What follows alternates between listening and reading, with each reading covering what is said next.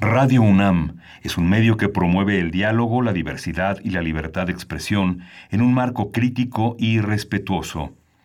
Los comentarios expresados a lo largo de su programación reflejan la opinión de quien los emite, mas no de la radiodifusora. Radio UNAM presenta Primer Movimiento. El mundo desde la universidad.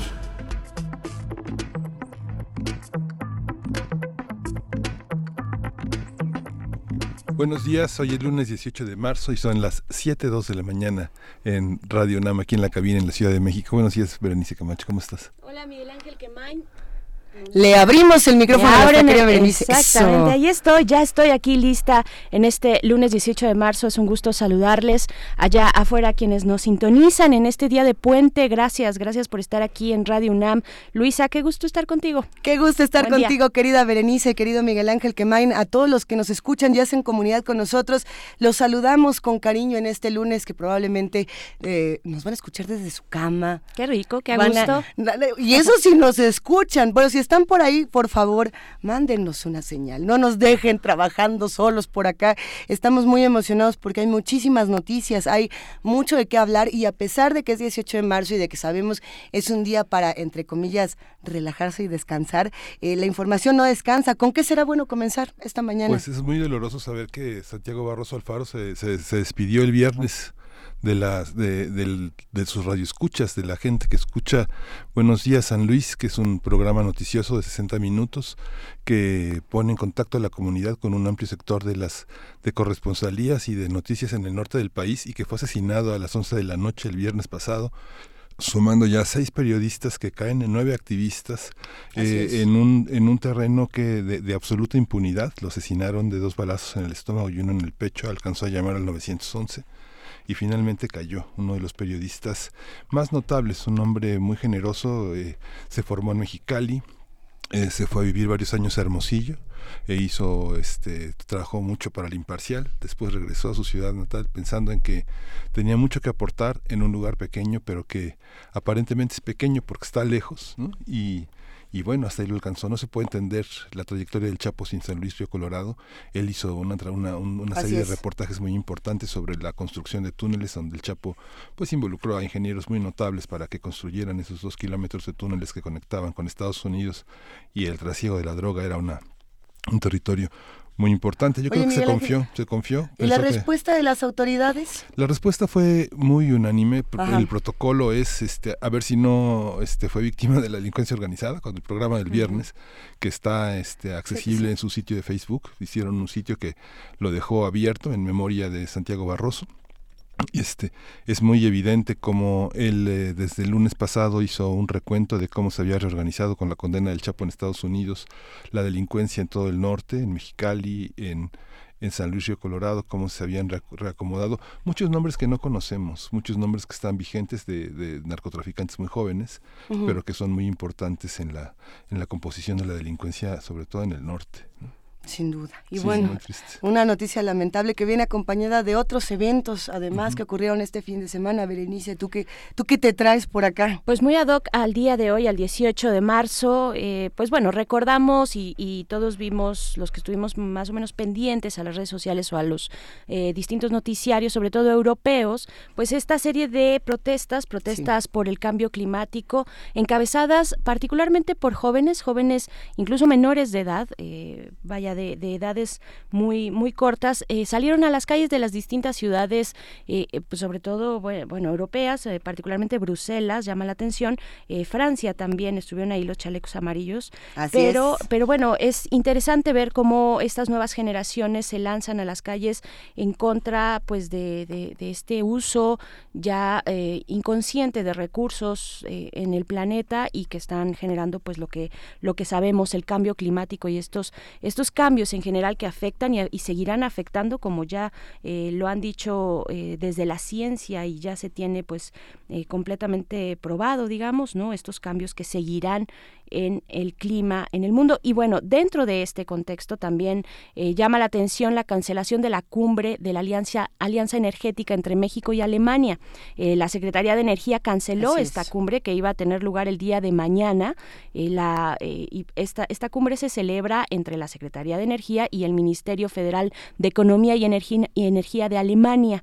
Y pues bueno, sí es, es lamentable, esperemos a, pues las declaraciones ya en forma de la secretaria Rocío Nale, pero eh, pues bueno, sí será interesante ver por qué razones cancelan esta cumbre. Dentro de las críticas y señalamientos a que este nuevo gobierno pues no está apostando como debería por energías limpias y tecnologías que impulsen estas energías limpias, ¿no? Y bueno, este fin de semana para darle también seguimiento, Berenice, al tema internacional, por supuesto que se siguió hablando del Brexit en, en, Reino Unido y se siguió hablando del tema de la auto, autodeterminación, qué significaba la autodeterminación para distintos espacios de, del mundo. No es lo mismo el Brexit que la independencia de Cataluña, por ejemplo, ¿no? No es lo mismo en términos de qué es lo que quieren eh, las personas, si están o no están informadas de qué significa. Este fin de semana en Madrid, eh, si no me equivoco, fue el sábado, una manifestación importantísima eh, por parte de distintos personajes, no solamente políticos, sino también de la sociedad civil, que salieron a manifestarse. Madrileños de distintos espacios, no solamente venían de Cataluña, no es que, no es que las personas de Cataluña llegaran a Madrid a, marchar, sino que hubo una pues una alianza muy interesante y estas pancartas que decían autodeterminación no es un delito, la autodeterminación de los pueblos no puede ser ilegal, ¿no? Yo creo que es una discusión que se ha puesto muy buena. Por ahí salió Peter Gabriel, el, el músico, a ceder los derechos de In Your Eyes, que a mí me pareció bien importante, para el movimiento de Cataluña digo, cada quien, ¿no? Yo quisiera que por mis movimientos Peter Gabriel me diera una canción. Entonces sí, sí creo que lo que está ocurriendo es muy distinto al Brexit, es muy distinto a otros, eh, a otras elecciones. Creo que también es el caso, por ejemplo, de lo que pensaba Escocia en algún momento o de lo que pensaba Irlanda. Ya lo platicaremos. Así como eh, el día de ayer que llegó Jair Bolsonaro a Estados Unidos, el presidente de Brasil llegó a Estados Unidos y dijo algo así como, este es el principio de una bonita amistad. ¿Alguien escuchó esta frase en las noticias no lo dijo así. Dijo, por primera vez en mucho tiempo un presidente brasileño que no es antiestadounidense llega a Washington. Es el comienzo de una alianza por la libertad y la prosperidad como los brasileños siempre desearon. Esto fue lo que dijo Bolsonaro. Yo siento que es como de terror, de película de espantos, escuchar estas cosas. Completamente. Todo lo que venga de, cualquier noticia que venga de Bolsonaro va a ser de terror. De Bolsonaro y Trump como mejores y juntos, bueno, son dinamita, como dicen los clásicos. Pues mira, pasamos por lo que pasa en nuestro país, por lo que pasa en otros espacios y les tenemos que contar qué tendremos el día de hoy en este programa. ¿Por dónde comenzar? Vamos a empezar por, eh, es un lunes, es un lunes de ciencia, vamos a hablar de la música y el cerebro, que también es el tema de portada de nuestra Gaceta Universitaria. Es, eh, vamos a conversar con el doctor Francisco Fernández de Miguel, él es doctor en neurociencias, investigador del Instituto de Fisiología Celular de la UNAM.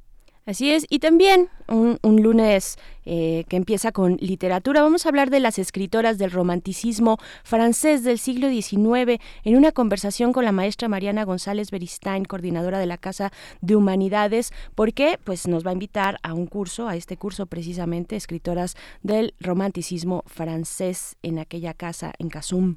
Eso, va a estar bueno. Y para no dejar ir el tema de los 100 días, ahora nos vamos con los 100 días de Claudia Sheinbaum en nuestra nota nacional. Esto con el comentario del doctor Vicente Ugalde Saldaña, profesor investigador del Colegio de México, que nos va a estar contando un poco de qué, qué fue lo que pasó en estos 100 días que se han sentido como muchos más, como 100 añitos.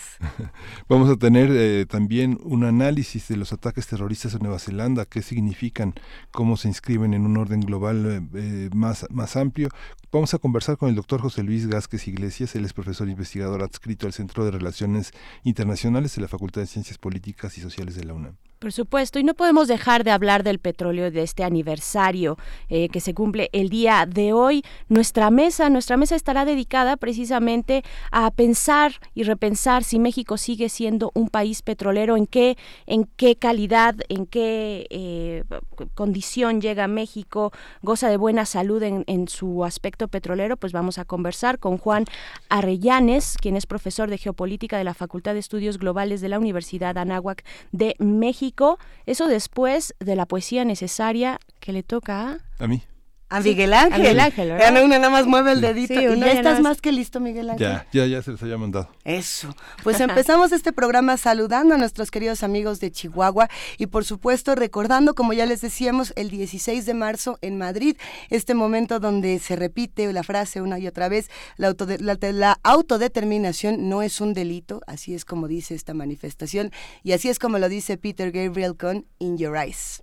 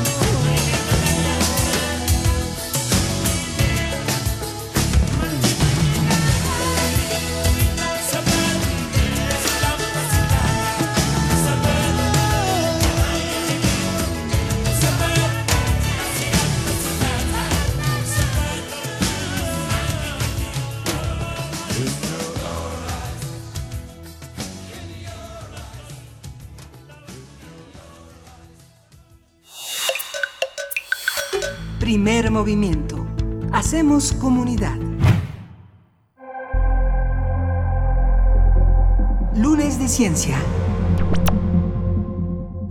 Escuchar death metal no hace a sus fans agresivos. Esta es la conclusión de una investigación realizada en un laboratorio de música en la Universidad de Macquarie en Sydney, Australia. El estudio consistió en seleccionar a un grupo de fans y no fans de este subgénero del heavy metal y ponerlos a escuchar dos canciones, una de death metal y otra de pop, al tiempo que veían diferentes imágenes, algunas por supuesto de corte violento. Los investigadores hallaron que los fans del death metal no tenían procesos mentales distintos a las personas del otro grupo, es decir, que su sensibilidad no se veía afectada por el tipo de música que escuchan, sino al contrario, les generaba un sentimiento de felicidad. Y bueno, hay que decirlo, algunos estudios científicos han demostrado que al escuchar música que nos gusta, nuestro cerebro libera dopamina, un neurotransmisor asociado con el placer y con el sistema de refuerzo del comportamiento. Algunos estudios eh, como estos eh, van a ser la materia de discusión de muchos científicos, de muchos difusores de la ciencia. ¿Cómo ejerce la música un efecto sobre las neuronas? ¿Qué sucede? ¿De qué depende? Cómo se estudia. Está con nosotros el doctor Francisco Fernández de Miguel. Él es doctor en neurociencias, investigador del Instituto de Fisiología Celular, coordina el proyecto de neurociencias del Centro de Ciencias de la Complejidad de la UNAM. Buenos días, doctor, ¿cómo está? ¿Qué tal? Muy buenos días. ¿Qué música escucha hoy su cerebro? ¿Qué música hay que escuchar para estar serenos en este 18 de marzo? Pues mire, hay, hay, hay mucha música y, y, hay muchos gustos y hay una música en distintas culturas cada quien escucha la que le gusta y todas ellas parecen tener efectos de placenteros y, distintos tipos de efectos en el cerebro. Quienes practican el yoga, quienes practican el yoga, el clásico om genera una vibración interna poderosa en el cerebro y en el organismo y, detona procesos interesantes. Es una experiencia milenaria que está en los Vedantas. Este, ¿Existen esas eh, evidencias científicas de, esas, de esos efectos sobre nuestros organismos? Se, se, han empezado a estudiar últimamente y hay aparentemente ciertos eh, efectos reforzadores de tranquilidad. yo, recuerdo hace años en la Sociedad de Neurociencias de los Estados Unidos, cuando yo estaba en la Comisión de Gobierno y Relaciones Públicas, se decidió invitar al Dalai Lama a dar una conferencia porque él estaba muy interesado en el cerebro y en particular en los estudios científicos del cerebro. Y ese fue uno de los puntos que se abordó. Sin embargo, no hay suficiente evidencia clara, precisa, concisa. Cuando uno lee mucha literatura encuentra efectos variables y hay que tener cuidado también con el tipo de literatura que uno lee del campo. Entonces, los, los paradigmas cambian mucho y las técnicas no permiten ir a profundidad. Hay que comentar algo y es que el estudio del arte en general en el cerebro está al límite de lo que podemos resolver desde el punto de vista experimental. ¿Por, qué, ¿Por qué estoy diciendo esto? Porque las técnicas de que disponemos no nos dan la resolución. Por ejemplo, voy a mencionar dos. Una son las imágenes que se hacen del cerebro. Ahí lo que estamos viendo es el flujo sanguíneo, es la oxigenación.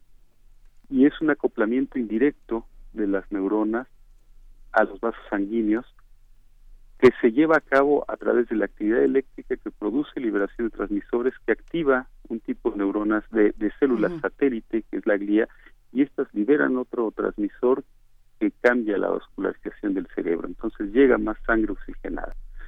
Esto hace que las imágenes que estamos adquiriendo sean lentas en comparación con muchos de los procesos cerebrales. Y por otro lado tenemos los registros de electroencefalograma, que son los registros eléctricos superficiales en la corteza cerebral, que son muy rápidos, pero son muy ruidosos y se limitan a las zonas periféricas. No podemos llegar con ellos a las zonas de las emociones, por ejemplo, que son mucho más internos. Entonces, eh, todo este tipo de estudios está muy sujeto a mucho análisis, mucho procesamiento, tener paradigmas muy claros, muy precisos y métodos de análisis, muchos de los cuales aún están en desarrollo. Eso es algo que yo quisiera dejar en, en, en claro para, para comenzar.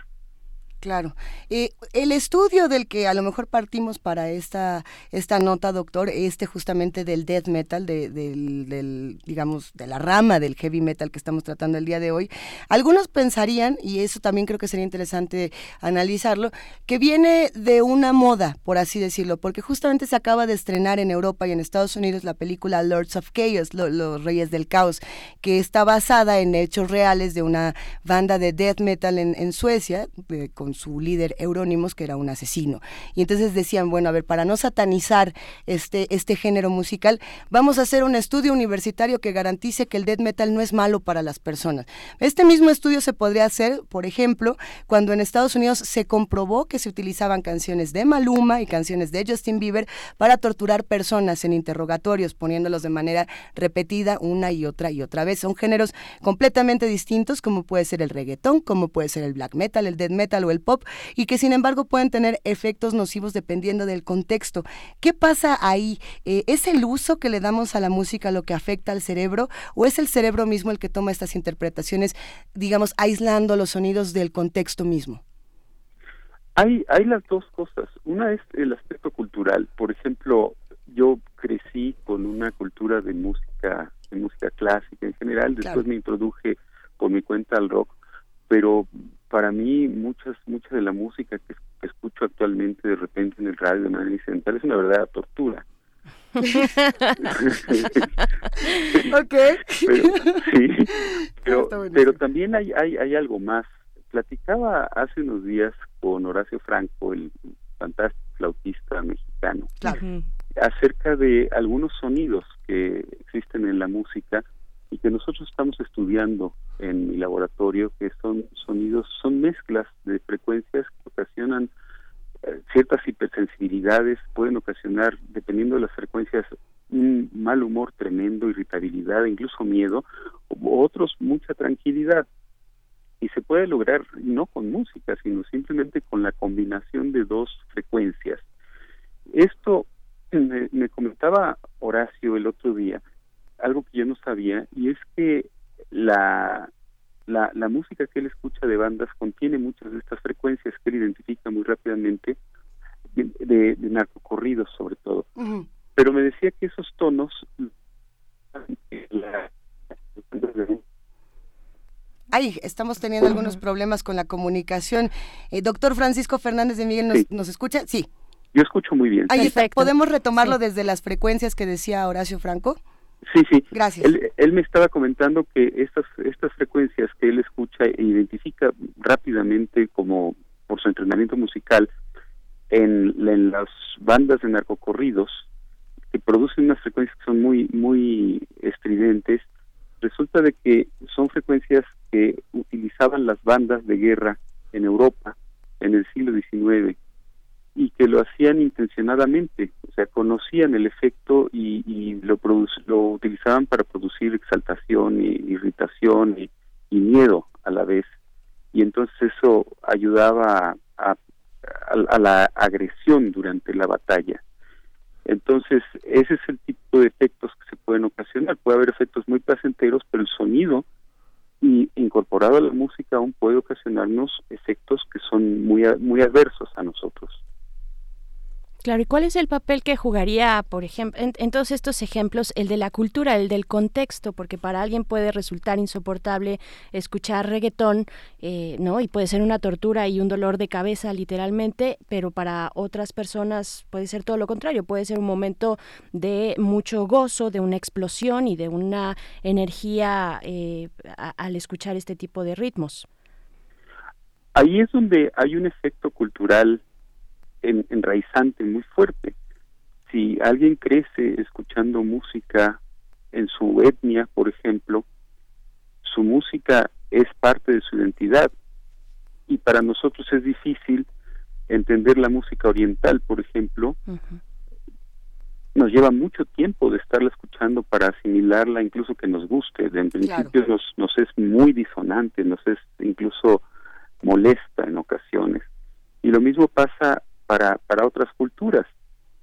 La música que es más rítmica, que tiene un fundamento más rítmico, quizás menos menos melódico, menos dominada por las por las melodías como algunas músicas tradicionales en, en África o en, en algunas en algunas etnias son mucho más sencillas de asimilar y el ritmo nos mueve mucho nos, pone a bailar de inmediato entonces depende mucho de cómo hemos crecido de cómo de cómo vivimos la música en, en las etapas previas en nuestras primeras exposiciones Eso, eso está interesante, pensar, por ejemplo, en, a ver, yo como mamá eh, leo un estudio que dice, vamos, va a un ejemplo, doctor, le juro que no es la verdad, que el death metal no es malo. Entonces, eh, tengo dos opciones, y no voy a poner dos, pero en realidad tengo mil. ¿no? Le pongo a, a mi hija la flauta mágica, o le pongo eh, un poco de death metal, porque pues ¿por qué no escuchar Eurónimos en las mañanas? Y las dos, según estudios científicos, le van a producir efectos positivos y agradables en su cerebro de mucha felicidad. ¿Qué hago con eso? ¿Cómo lo determino? ¿Cómo determino realmente desde la ciencia qué, qué me conviene, o ni siquiera qué me conviene? ¿Qué es lo, lo menos, eh, digamos, nocivo o lo más... Eh, generoso, positivo para el desarrollo. Sí yo voy a hablar de una manera muy general, muy general de esto. La música en, en distintos ritmos y en distintas culturas se modula en las mismas frecuencias. Eso es como una constante universal. El rock, el jazz, el techno, la música clásica, instrumentos solistas o piezas orquestales. ¿Qué quiere decir esto? Que de nuevo el, el papel cultural puede ser más importante.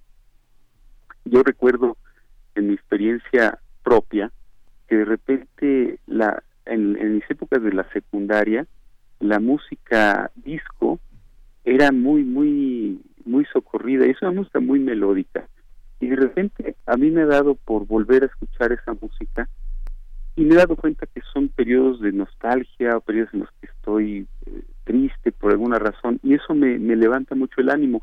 Entonces me puse a buscar y encontré estudios que muestran eso, que cuando uno eh, tiene periodos de tristeza o de, de, bajo estado de ánimo, la música que lo ha hecho feliz en otra época o que se asocia a momentos agradables, permite mejorar el estado de ánimo. Entonces, yo con esta experiencia lo que lo que puedo decir es hay que oír música. Como hay que leer literatura hay que ver pintura y hay que tener acceso al arte en general. Y el arte no necesariamente es aquello que nos causa placer. Es aquello que nos produce emociones. Entonces mi opinión es que hay que tener una cultura amplia y poder entender de la, de la misma manera que deberíamos entender las religiones sin juzgar sino entender desde adentro y vivirlo desde adentro para asimilarlo como parte de nuestra cultura.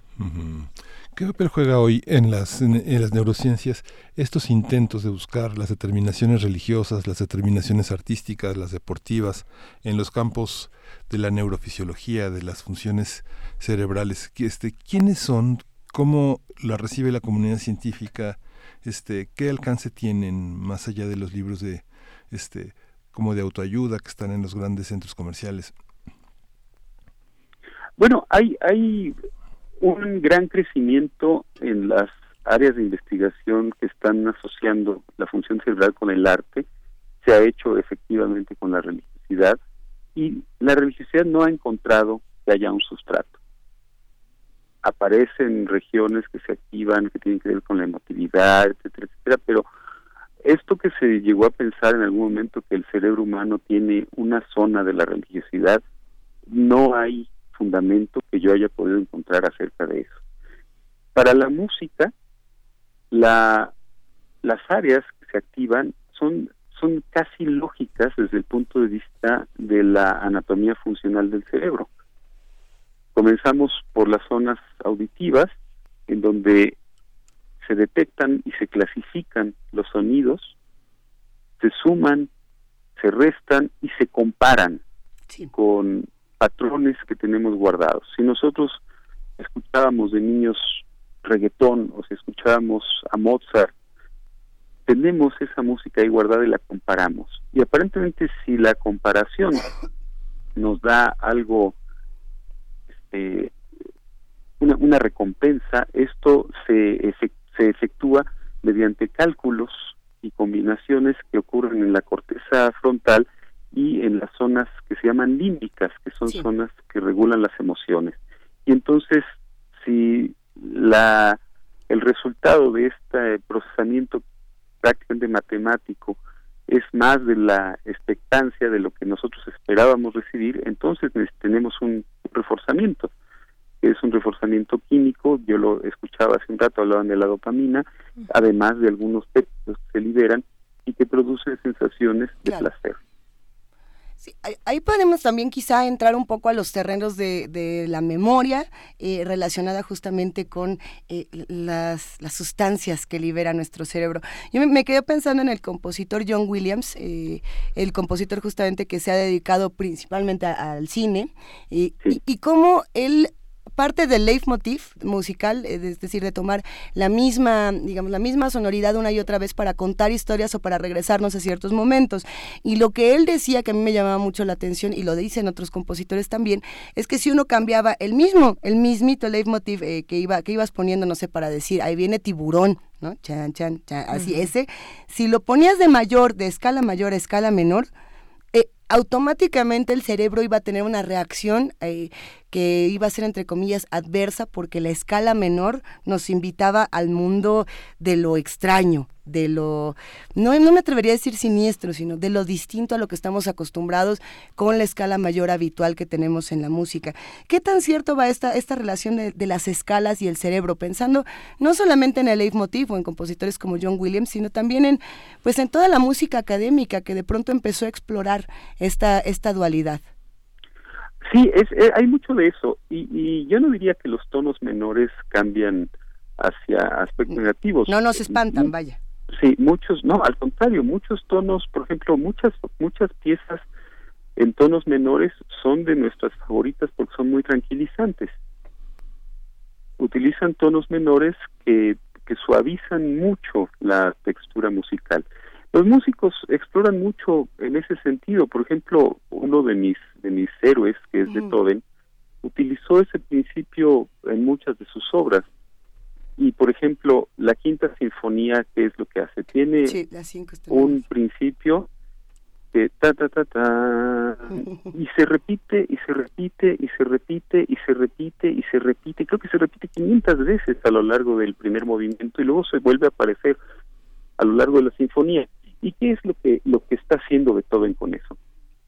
Está haciendo lo que ahora sabemos que produce mucho de este eh, que activa mucho el sistema de recompensa. Produce, primero que nada, una comparación de patrones. Ya sabemos que viene pam, pam, pam, pam, pero entonces viene la sorpresa después. Y es la sorpresa la que nos mantiene la atención y la que nos mantiene con cálculos. Empezamos a predecir que viene y si nuestra predicción es positiva, entonces aquí viene la recompensa. Y si no, seguimos buscando. Es algo muy parecido al síndrome del juego de apuestas.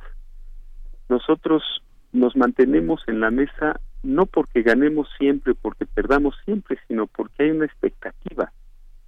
A veces vamos a ganar, a veces vamos a perder, y entonces estamos calculando. Y con la música pasa esto, y de nuevo, si la expectativa supera lo que queríamos, entonces obtenemos la recompensa. Y, y aquí hay, algo muy interesante de la música.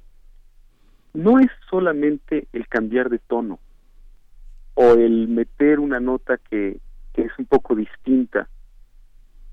Por ejemplo, pam, pam, pam, pam, cambia después a ta, ta, ta, ta, y baja una nota. No es nada más eso, sino que después viene la interpretación. Entonces, si los artistas que están interpretando la obra la tocan como si fuera una máquina, pam, pam, pam, pam, pam, pam, pam, pam. Sí, terrible, es tremendamente aburrido. ¿Y qué es lo que pasa?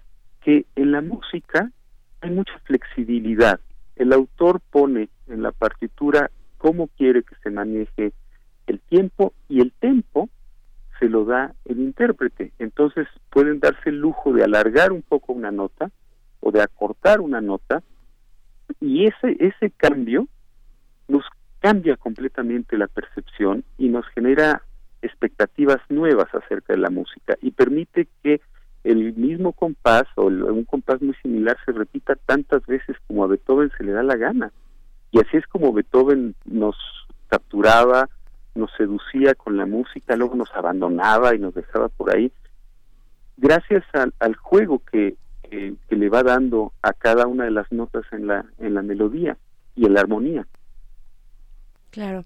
También, eh, doctor Francisco Fernández de Miguel, hay, eh, pues desde hace décadas se ha... Eh, pues se ha hablado de que de, esta idea de, de, que si exponemos a los bebés, incluso desde el vientre materno, a ciertos sonidos en particular, específicamente a Mozart, por ejemplo, pues vamos a tener niños y quizá adultos más inteligentes. Eh, ¿Cómo, cómo, cómo este, pues confrontar esta idea? ¿Es, ¿Es cierta, no es cierta? Sobre todo partiendo de tal vez del rol de la música en la plasticidad, en la plasticidad cerebral, ¿no? Eh, ¿cómo, cómo, ¿Cuál es el desarrollo del cerebro a lo largo de la vida? La premisa es que les pongo Mozart, pero no se los explico, o sea, o, o me siento con ellos y les explico Mozart. ¿O cuál pues, de las dos Pues yo creo que sin explicar. Mozart se explica a sí mismo, tal vez, ¿no? O la música no necesita intérprete eh, de por medio, salvo la música misma. No sé, doctor, ¿cómo ve? Mi, mi opinión es que mucha de esta música efectivamente se, se, se expresa por sí misma.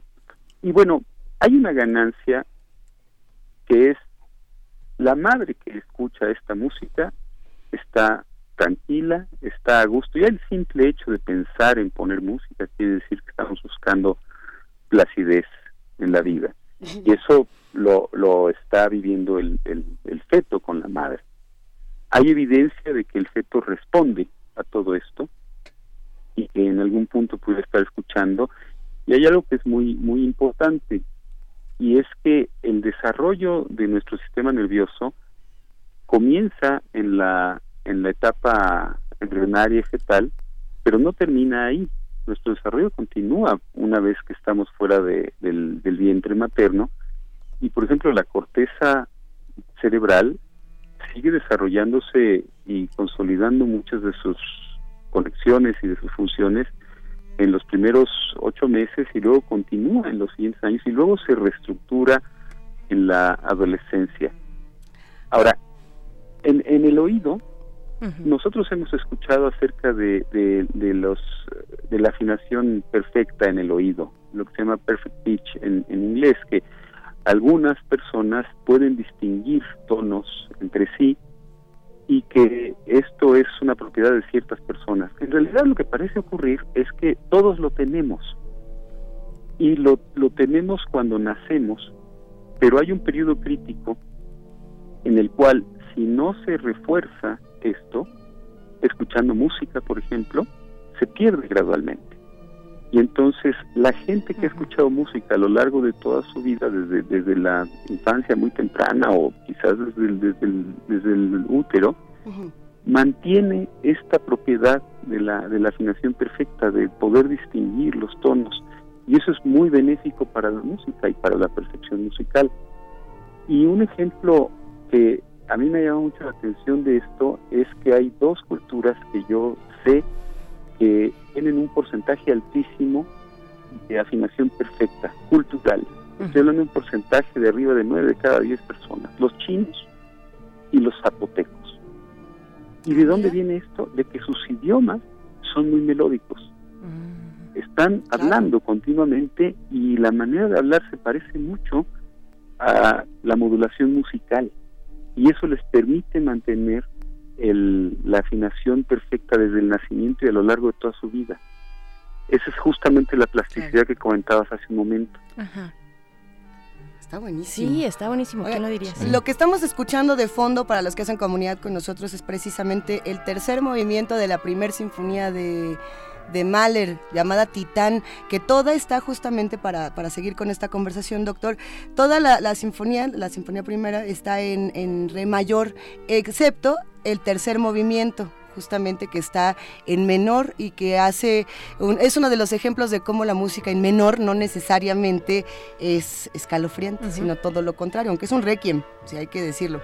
Pero ¿le parece bien, doctor, si escuchamos 30 segundos de este movimiento y regresamos? Perfecto, encantado.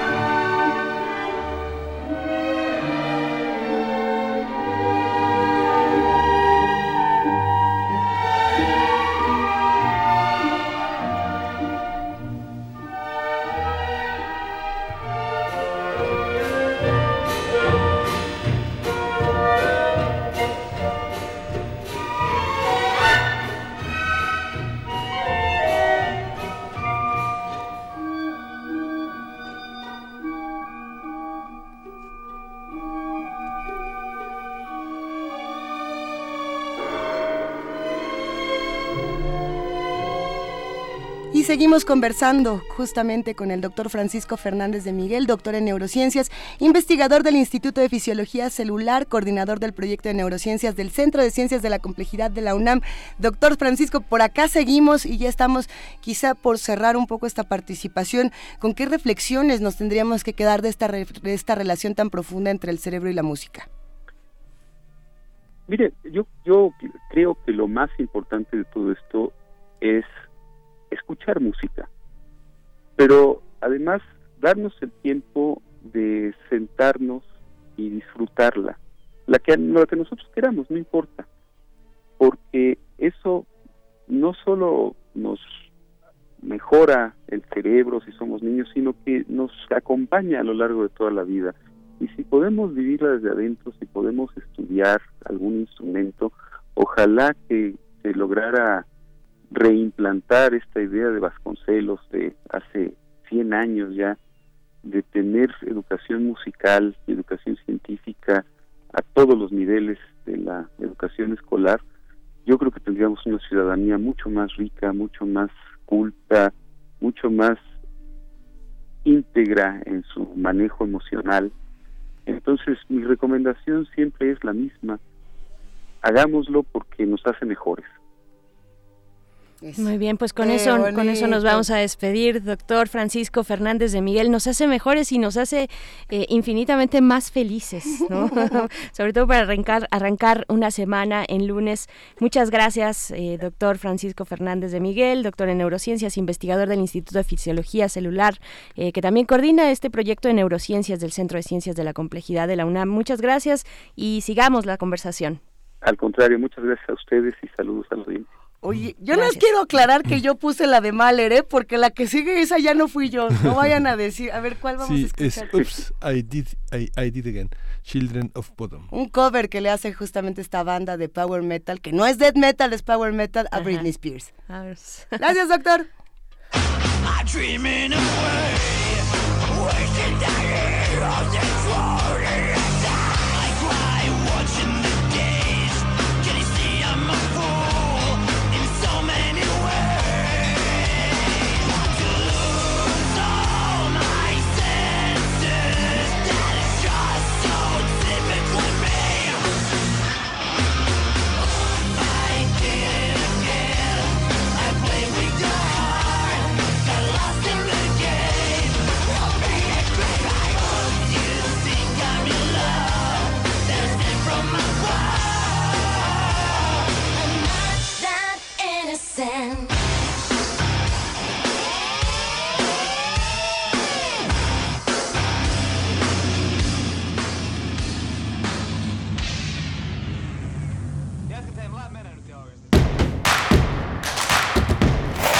En redes sociales. Encuéntranos en Facebook como Primer Movimiento y en Twitter como arroba PMovimiento.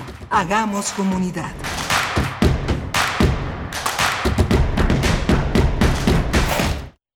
Y seguimos aquí en primer movimiento cuando son las 7 con 46 de la mañana de este lunes 18 de marzo y pues en esta conversación que iniciamos ahora con la maestra Mariana González Beristain, quien es coordinadora de la Casa de las Humanidades. Bienvenida maestra. Mariana, ¿cómo estás? Bien, gracias Berenice. Pues gracias Luisa y Miguel Ángel por la oportunidad de conversar con el auditorio de primer movimiento. Al contrario, Mariana. Un gusto. Un gusto, Mariana. Y pues para hablar de las escritoras del romanticismo francés en el siglo XIX, este curso que, va a tener lugar en precisamente la Casa de las Humanidades, cuéntanos qué, qué, qué decir, qué decir de esta etapa, eh, pues así nada más como para antojarnos el curso, ¿no? Qué decir de las posibilidades de aquello que tuvieron que hacer las mujeres después del periodo de la restauración en eh, Francia para, para, pues para escribir y para escribir de romanticismo, ¿no? Claro, este, como dice Caroline Cassette, que es la maestra que vamos a tener en este curso de las escritoras del romanticismo francés en el siglo XIX, pues el siglo XIX lo cambió todo y su repercusión el día de hoy en nuestra vida pues sigue vigente, ¿no? A través de las luchas que se iniciaron en el siglo XIX precisamente en ese siglo revolucionario francés y que tuvo un impacto en todo el mundo, ¿no? Eh, las luchas del siglo XIX pues permanecen como la reivindicación de las mujeres o de los obreros o la lucha por pues por la expresión de los sentimientos, ¿no?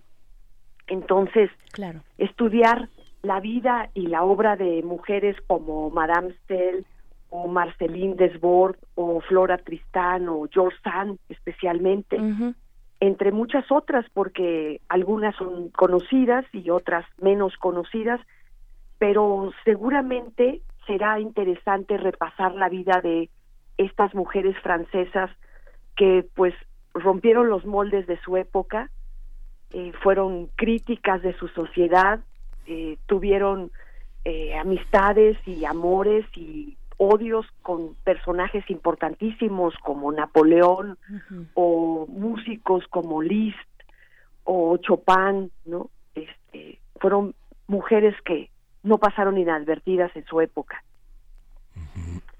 Entonces este curso sí, que sí. impartirá Caroline Casset, ella es una maestra por la Sorbona de París, tiene un doctorado en la UNAM, es maestra de la Facultad de Filosofía y Letras desde hace 15 años. Eh, vamos a tener 12 clases los martes de 12 a 2 de la tarde para repasar la vida y la obra de estas mujeres en unas tertulias seguramente muy agradables en la Casa de las Humanidades y estarán acompañadas por la proyección de alguna película, por todo el contexto histórico, cultural de la Francia del siglo XIX. Entonces, pues será muy interesante probablemente este contar con un público pues que nos acompañe para hacer este recorrido. Claro, suena a que de cualquier manera nos la vamos a pasar muy bien por eh, pues todos estos elementos que se conjugan en la escritura de las mujeres del siglo XIX, mujeres valientes, ¿no? De pronto hablar de el referente de con quién con quién se acostaban, con quién cenaban, con quién comían, con quién paseaban o con quién estudiaron, se puede volver la parte más relevante, pero creo que justo ahora, este, maestra Mariana, pues es, es interesante verlas a, ver a las escritoras por ellas mismas, ¿no? A la mujer por la mujer y por su y, y por su legado y por su trabajo, ¿no?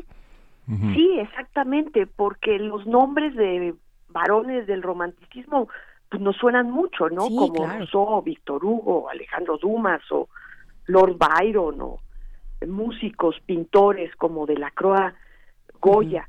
Pero los nombres de ellas no nos son familiares o los hemos escuchado, pero los conocemos poco.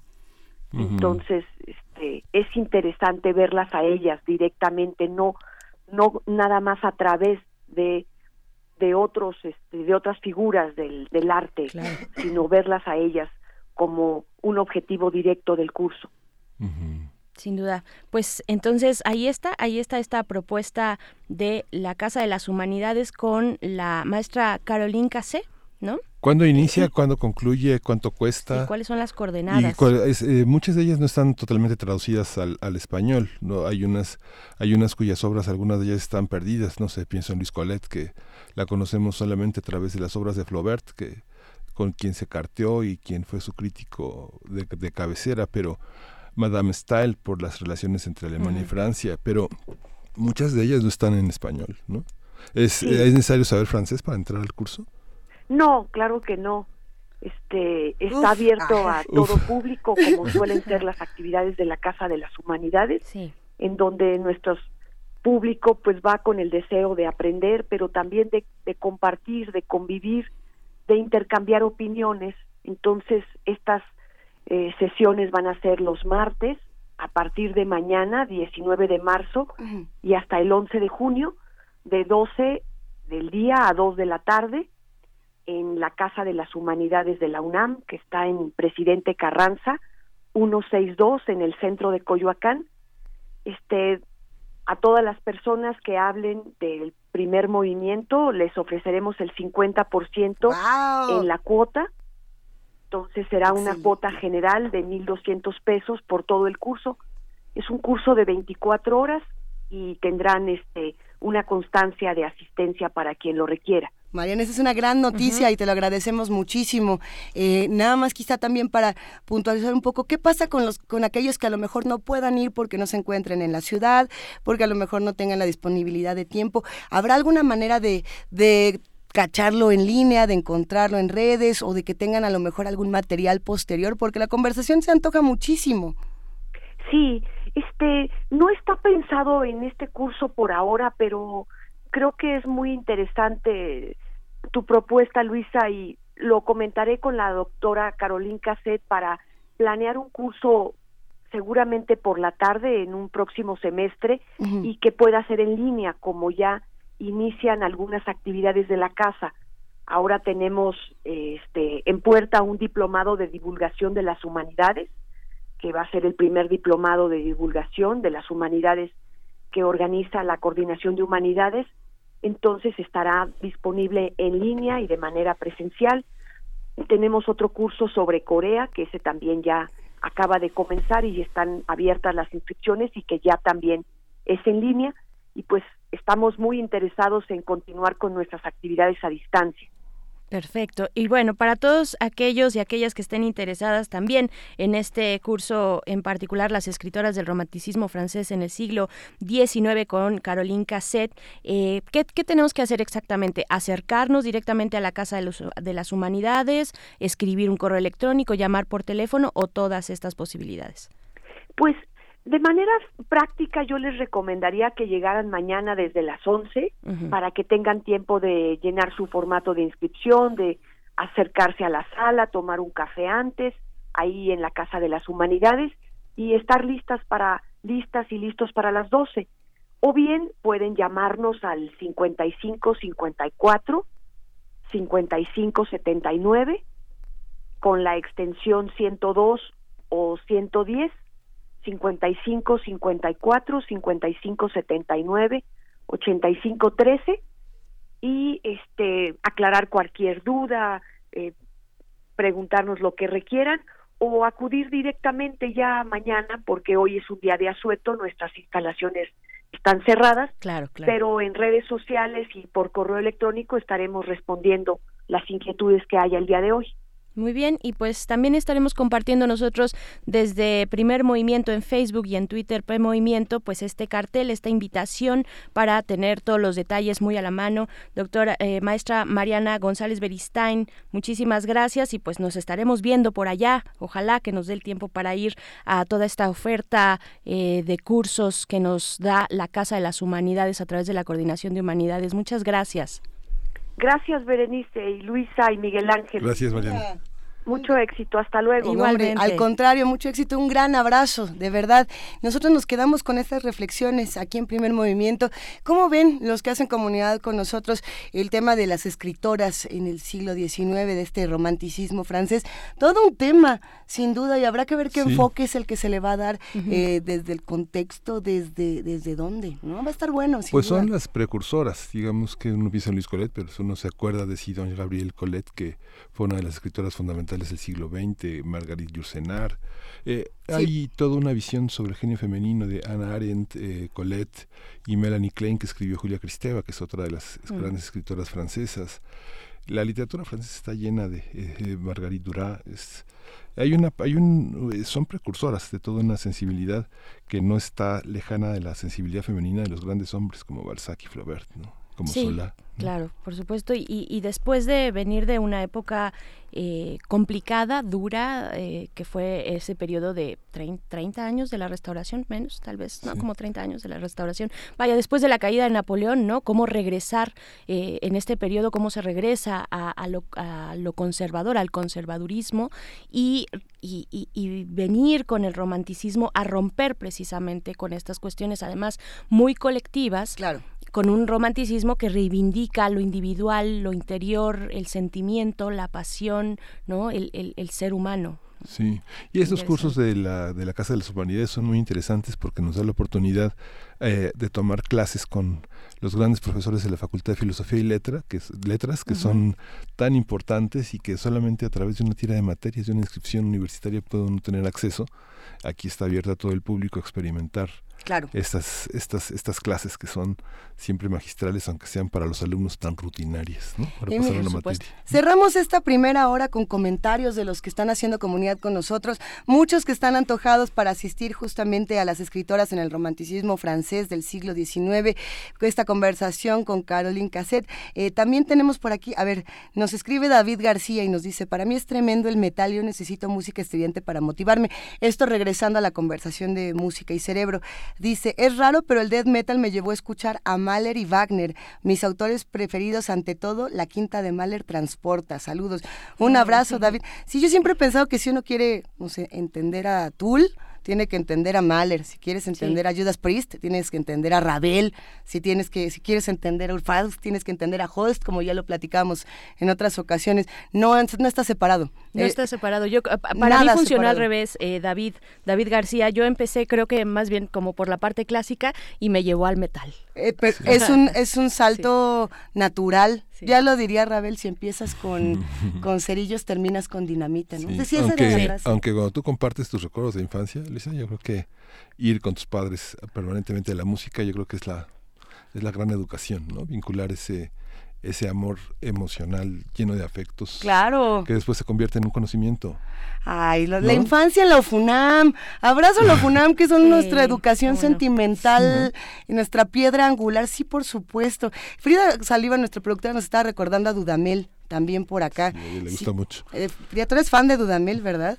Ya dice que sí y que él también opina que la música clásica está relacionada con otros géneros, ¿no? La transportación. Sí, está bien interesante. Team Dudamel, aquí también yo tam- yo me formo en esa fila. Equipo Eh, Dudamel. Por supuesto. A ver, el Zarco nos dice que le gustaba más la versión de Hit Me Baby One More Time que la de Upside It Again, no le gustó tanto en esta de los covers. Le mandamos un abrazote al Zarco, a Miguel Ángel G. Mirán, a R. Guillermo, a todos los que nos están mandando. R. Guillermo mandó unos mensajes muy buenos, ahorita los compartimos.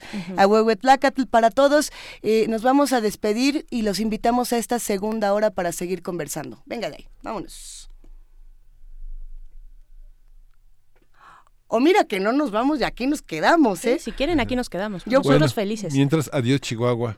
¡Ay, no! Adiós, Chihuahua. Ay, adiós, Chihuahua, sí. sí, Ahora sí. sí, ya vámonos a la pausa y volvemos. Adiós, Chihuahua.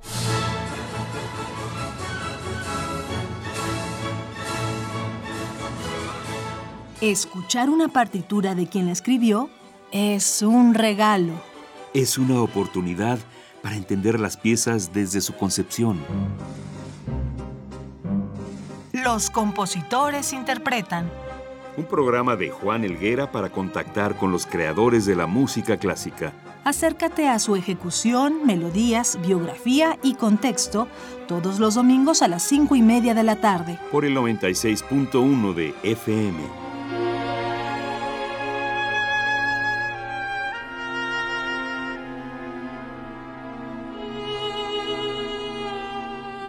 Radio UNAM. Experiencia sonora.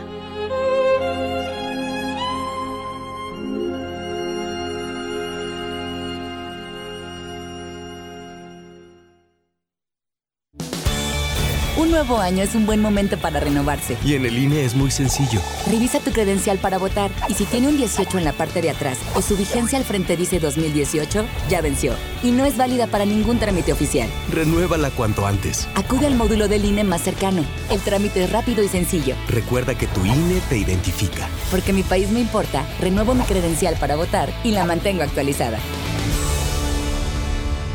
Instituto Nacional Electoral, INE.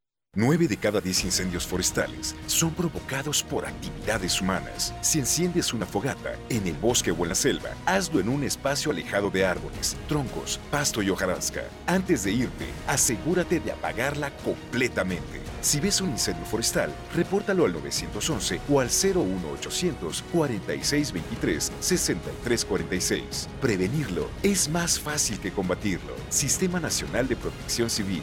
Gobierno de México.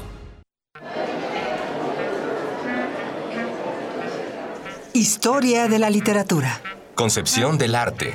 Idealismo revolucionario. Amores fugitivos. Conferencias magistrales. Creadores escénicos. Descontentos sociales. Clases inolvidables. En más de 100 años. ¿Cuántos recuerdos no han circulado por los pasillos de la Facultad de Filosofía y Letras? Eureka, un programa con Filo, Sofía y Letras. Escúchalo todos los lunes a las 16 horas por el 96.1 de FM. Radio UNAM, experiencia sonora.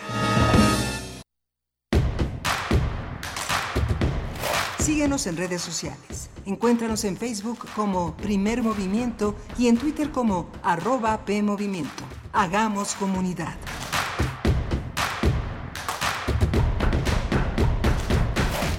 Son las 8 de la mañana con 3 minutos en este lunes 18 de marzo. ¿Cómo estás, Luisa Iglesias? ¿Cómo estás, Miguel Ángel Quemain? ¿Cómo estás, Berenice Camacho? Estamos muy bien, sobre todo con ustedes y sus comentarios allá afuera. Sí, nos quedamos en esta eh, pues conversación de las mujeres del Renacimiento, pero también de la música y el cerebro. Y R. Guillermo, eh, que le mandamos un saludo, siempre participa mucho en nuestras redes, eh, nos pregunta, bueno, lanza la pregunta ¿en qué quedó la lucha de mujeres míticas como las Amazonas, sociedades matriarcales? Cleopatra nos pregunta. Pues bueno, hay que ir a, a, este, a estos cursos de la Casa de las Humanidades para resolverlos, para proponer estas lecturas. Claro que hay, claro que hay varias y pues ahí estaremos. Si ustedes entre la audiencia quieren compartirnos también algunas reseñas o referencias, pues adelante, ahí están nuestras redes sociales, arroba PMovimiento en Twitter y en Facebook Primer Movimiento. Y bueno, para seguir conversando con todos los que hacen comunidad con nosotros y antes de poner la música hay que contarles que hace un par de horas se registró un tiroteo importante en Utrecht, en una ciudad holandesa, donde hay eh, varios heridos. Se está hablando ya de que es un ataque terrorista, pero no hay todavía una confirmación como tal. Es una persona que ha disparado eh, esta mañana y que bueno, pues al parecer eh, sí es bastante grave. Hay que ver qué fue lo que ocurrió en Holanda, les vamos a ir contando y mientras nos informamos más del tema para poderles dar un, un retrato por lo menos preliminar hasta que no se tenga más información por parte de las autoridades eh, holandesas, nos vamos con música. ¿Cuál será esta que escucharemos a continuación, querido Miguel Ángel Quemain? Vamos a escuchar de Christophe, eh, vamos a escuchar Cul de Sac, que es Callejón sin salida.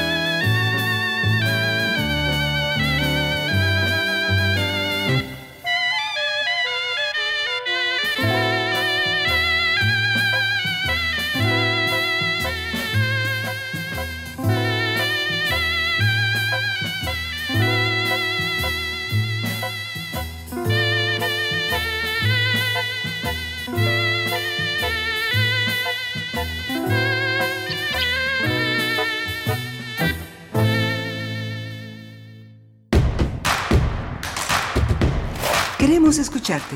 Llámanos al 55 36 43 39 y al 55 36 89 89. Primer movimiento. Hacemos comunidad. Nota Nacional.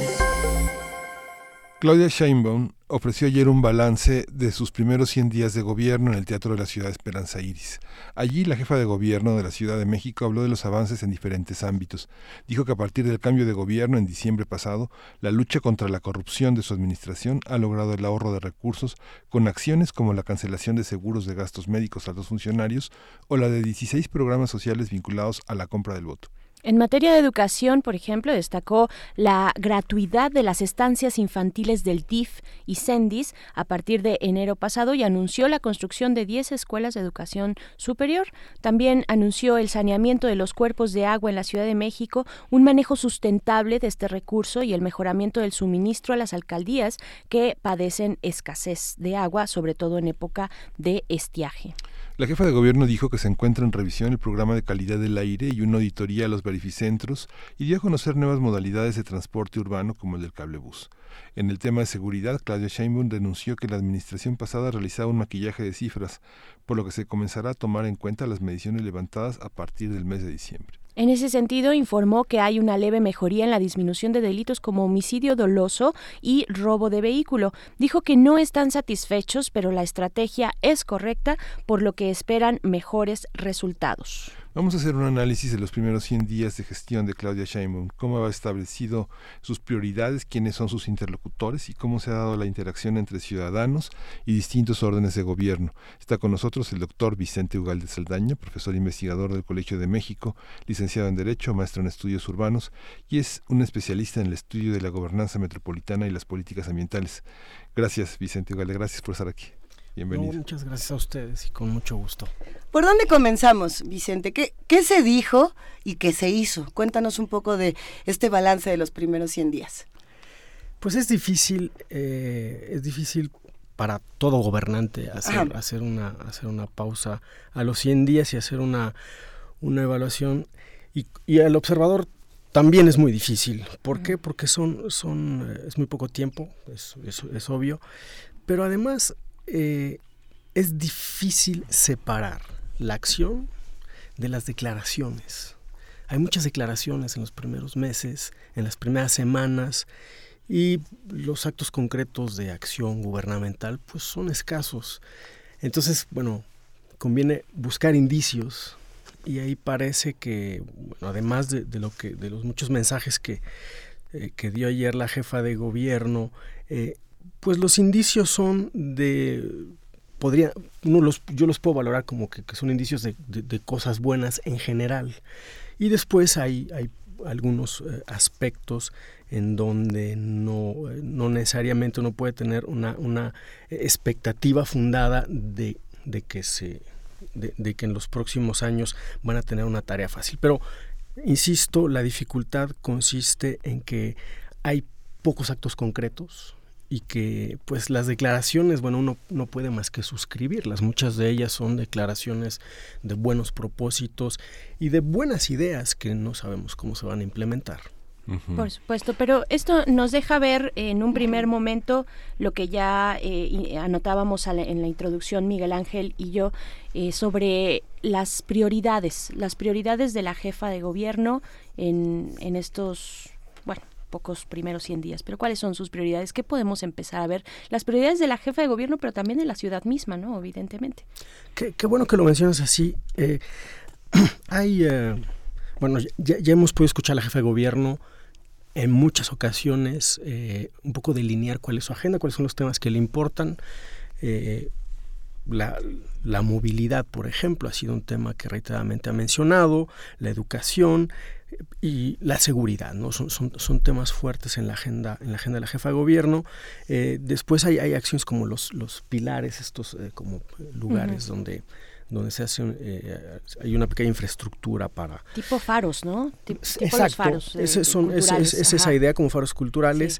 Digo hay muchas acciones aisladas ha expresado también su interés de, de fortalecer eh, las policías de abrir la academia y uno muy importante, a mí me parece fundamental en la lucha contra el crimen, que es ese que consiste en fortalecer el área de gobierno que se encarga de investigar los delitos, porque no, no, no, no, no, basta con tener una presencia policíaca, desde luego que puede tener un efecto importante en la percepción de seguridad, pero no significa mayor seguridad. Para tener mayor seguridad hay que hacer persecución de los delitos, hay que llevarlos a los, a los juicios y hay que llevarlos a sentencias condenatorias.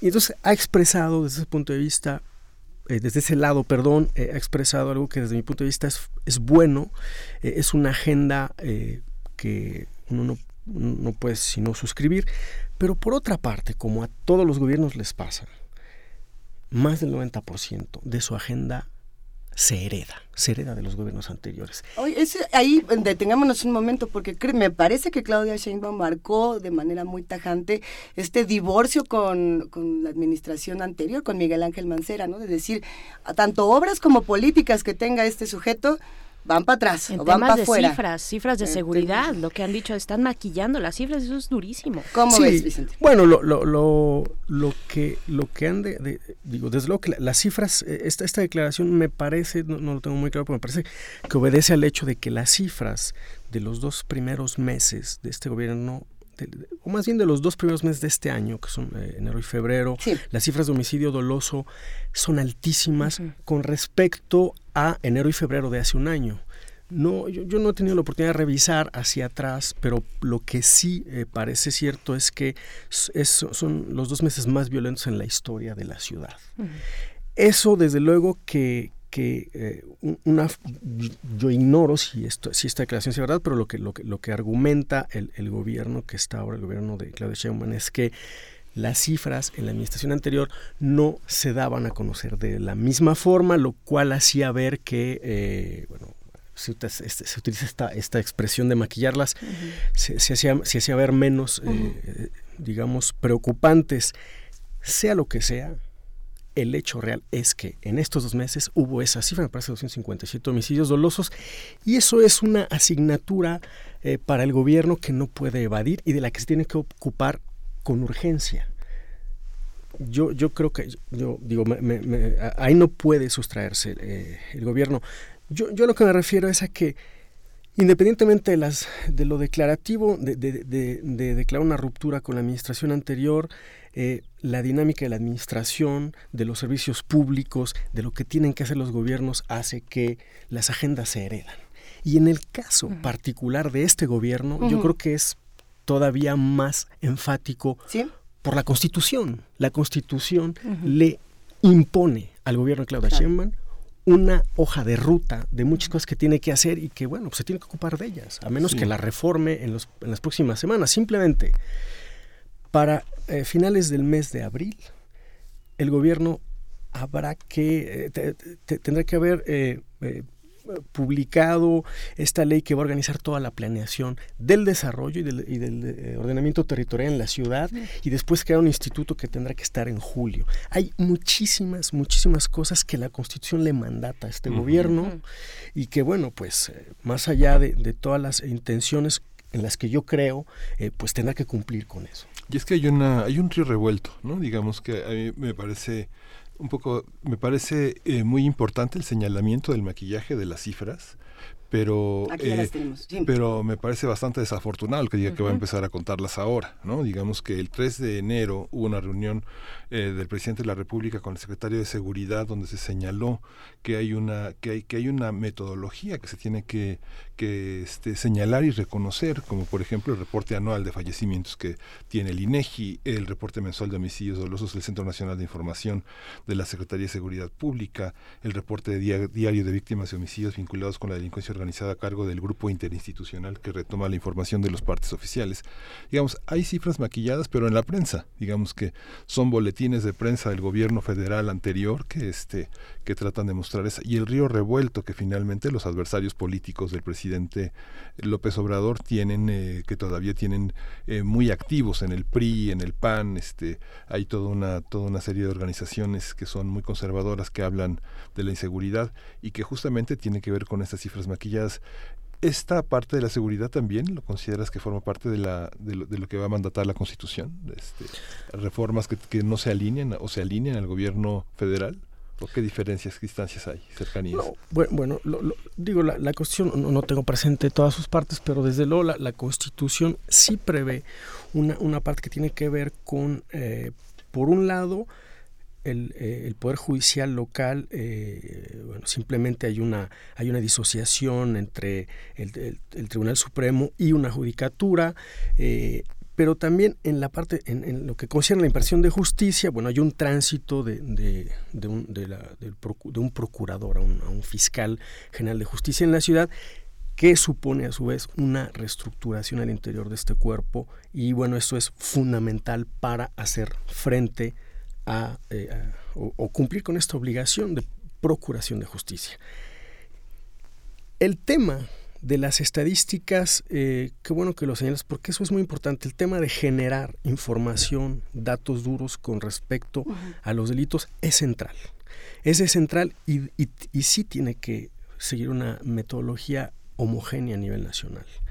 Y es central porque no puedes responder a un problema de sociedad, llámese falta de agua o incidencia eh, delictiva, si no conoces el tipo de actividad delictiva que se da, su localización, su eh, recurrencia, porque no es lo mismo eh, que suceda robos con violencia, con una periodicidad donde es imposible hacer frente que cuando, que cuando se da recurrentemente en, digamos, en esta geografía del delito de la metrópoli. Entonces, esa información es elemental para la, para la acción pública, para responder. Entonces, independientemente del uso político, si hay maquillaje, si se, si se daban a conocer de manera diferente la administración anterior por parte del gobierno federal o esta, independientemente de, de esto, lo que sí se tiene que hacer es tomar muy en serio lo que hay como información generada. INEGI también genera información eh, con respecto a la percepción de, inseguridad y con respecto a la, a la, prosecución de, los, de los delitos. Y esa información es muy importante. Es molido para la toma de decisiones en las administraciones locales. Yo creo que en ese tema sí tendría que haber un llamado de todas las partes a, a no politizar, a no a, no politizarlo, porque es, es, un tema que, que, que, nos duele a todos eh, como sociedad y del que es, la verdad, es muy, muy, muy malo que se esté utilizando con esos fines. Claro, eh, una de las características de esta nueva administración, no solo de la nueva administración, aunque lo han reiterado mucho, sino que como bien dices, eh, Vicente, nos le viene ya una agenda heredada por parte de la, de la nueva constitución de la Ciudad de México, es esto de tener una ciudad de, de derechos. ¿No? Una ciudad de derechos donde se tiene que dar un reconocimiento a distintos derechos y trabajar por ellos, ya lo mencionabas hace un momento, y, y donde estos derechos o este reconocimiento tiene que ser transversal en atención a las distintas poblaciones, digamos, de atención prioritaria. ¿No? Eh, eh, hablamos de personas indígenas, de personas migrantes y todo lo que confluye en una ciudad de México tan compleja como esta, ¿no? Eh, ¿qué, qué, decía al respecto en ese sentido, en el sentido de lo que marca la Constitución en temas de derechos y, cuáles son los retos que tiene la jefa de gobierno al respecto? son monumentales, son inmensos. La verdad es que es una constitución que, bueno, es, es un documento de, muy difícil de analizar, es muy extensa la parte de los derechos. Yo eh, al leerlo siempre tengo esa sospecha de, digo, es normal que haya derechos en, enfrentados en un documento de este tipo y para eso existen los, los, órganos de control constitucional para decidir si unos u otros son los que se van a imponer en, esos casos eh, litigiosos.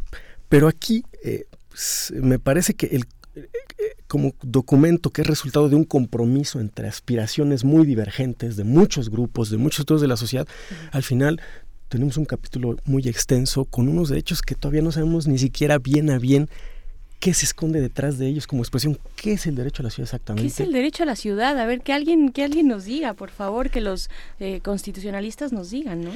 Pues yo, yo creo que simplemente es, es, es una expresión portadora de una aspiración Y, ya. Y, el, problema es que, bueno, yo me imagino que los, gobernantes tendrán muy claro eh, en algunos casos en qué obligación por parte del gobierno se traducen esos, esos derechos, esas aspiraciones, derechos individuales y colectivos, pero en otras no. Y va a ser, eh, el, problema va a aparecer cuando los grupos y los ciudadanos empiecen a pedirle al gobierno, garantízame, haz efectivo ese derecho que está ahí plasmado, el derecho a la ciencia, a la tecnología y a la innovación. ¿Cómo traducimos eso? Yo no sé.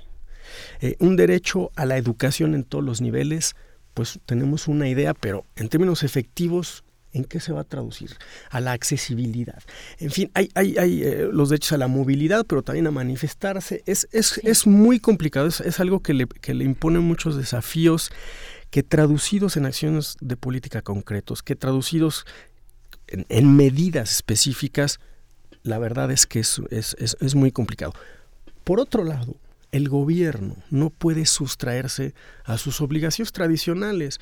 Que pase el que recoge la basura todos los días, que no falte agua, que la iluminación no falle, eh, las, banquetas, eh, las calles, el transporte público, no, no puede fallar eso. Entonces es asignarle de un año a otro a un gobierno con unas capacidades limitadas muchísimo más tareas de las que venía desempeñando apenas y con muchos que problemas. Son, que son las de mejora. Digamos, hay una, hay una parte también que en los primeros 100 días no alcanza a entrar en operación el Plan Nacional de Desarrollo. Hay muchas cosas que se tienen que instrumentar de, de una manera burocrática, ¿no? Digamos, girar oficios, este, eh, depositar presupuestos, etcétera. Y lo vemos en los 100 días que ha tenido, no sé, por ejemplo, bastante irregular eh, Alfaro en Jalisco, pero estos 100 días, ¿tú cómo los ves alineados al, discurso del gobierno federal o hay una particularidad en el discurso de Claudia Sheinbaum que lo distinga, que, que, haga que la ciudad camine en, algunos, eh, en algunas rutas por sus propios pasos? Bueno, yo digo, que cada uno tiene su, su estilo, como decía don Daniel Cosío, su estilo personal de gobernar, de ejercer la función yo no, estoy muy seguro si, la jefa de gobierno eh, en, todos, en todas sus dimensiones adhiere y suscribe eh, las ideas que tiene el gobierno federal sobre cómo hacer las cosas. De entrada, eh, yo siento en la jefa de gobierno una inclinación y una voluntad a, a, decir afuera, en el digamos, en los medios, en el espacio público, a decir, yo no tengo el monopolio de la definición del bien común, del interés general. Yo no lo tengo, vengan, participen, ayúdenme a definir eso.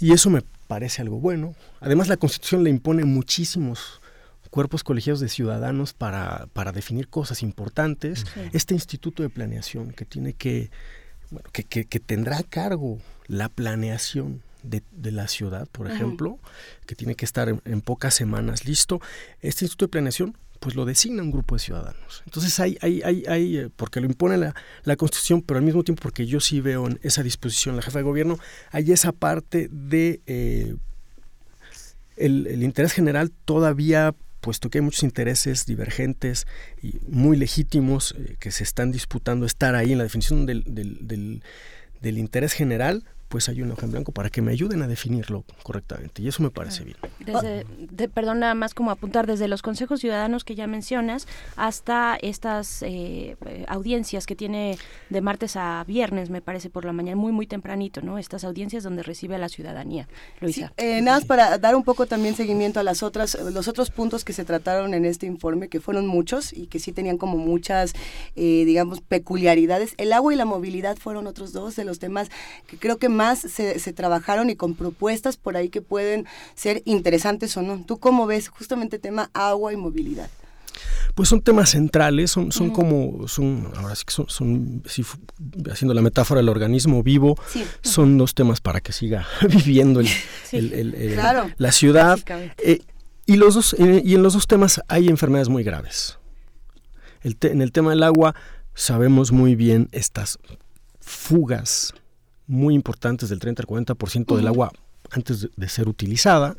Eh, sabemos muy bien que hay esta dimensión de acrecentar las desigualdades en la población que están asociadas al agua, es decir, en los barrios de menor ingreso, los más desfavorecidos, son también barrios en donde hay más dificultades eh, con la eh, provisión del agua potable. Es decir, hay tandeo, no llega todas las semanas, es agua de mala calidad. Entonces, es un, es, es un tema que es a su vez una oportunidad para atacar las desigualdades, que es, que es el gran problema de la ciudad. Eso lo, lo, reconoció incluso ayer el jefe de gobierno.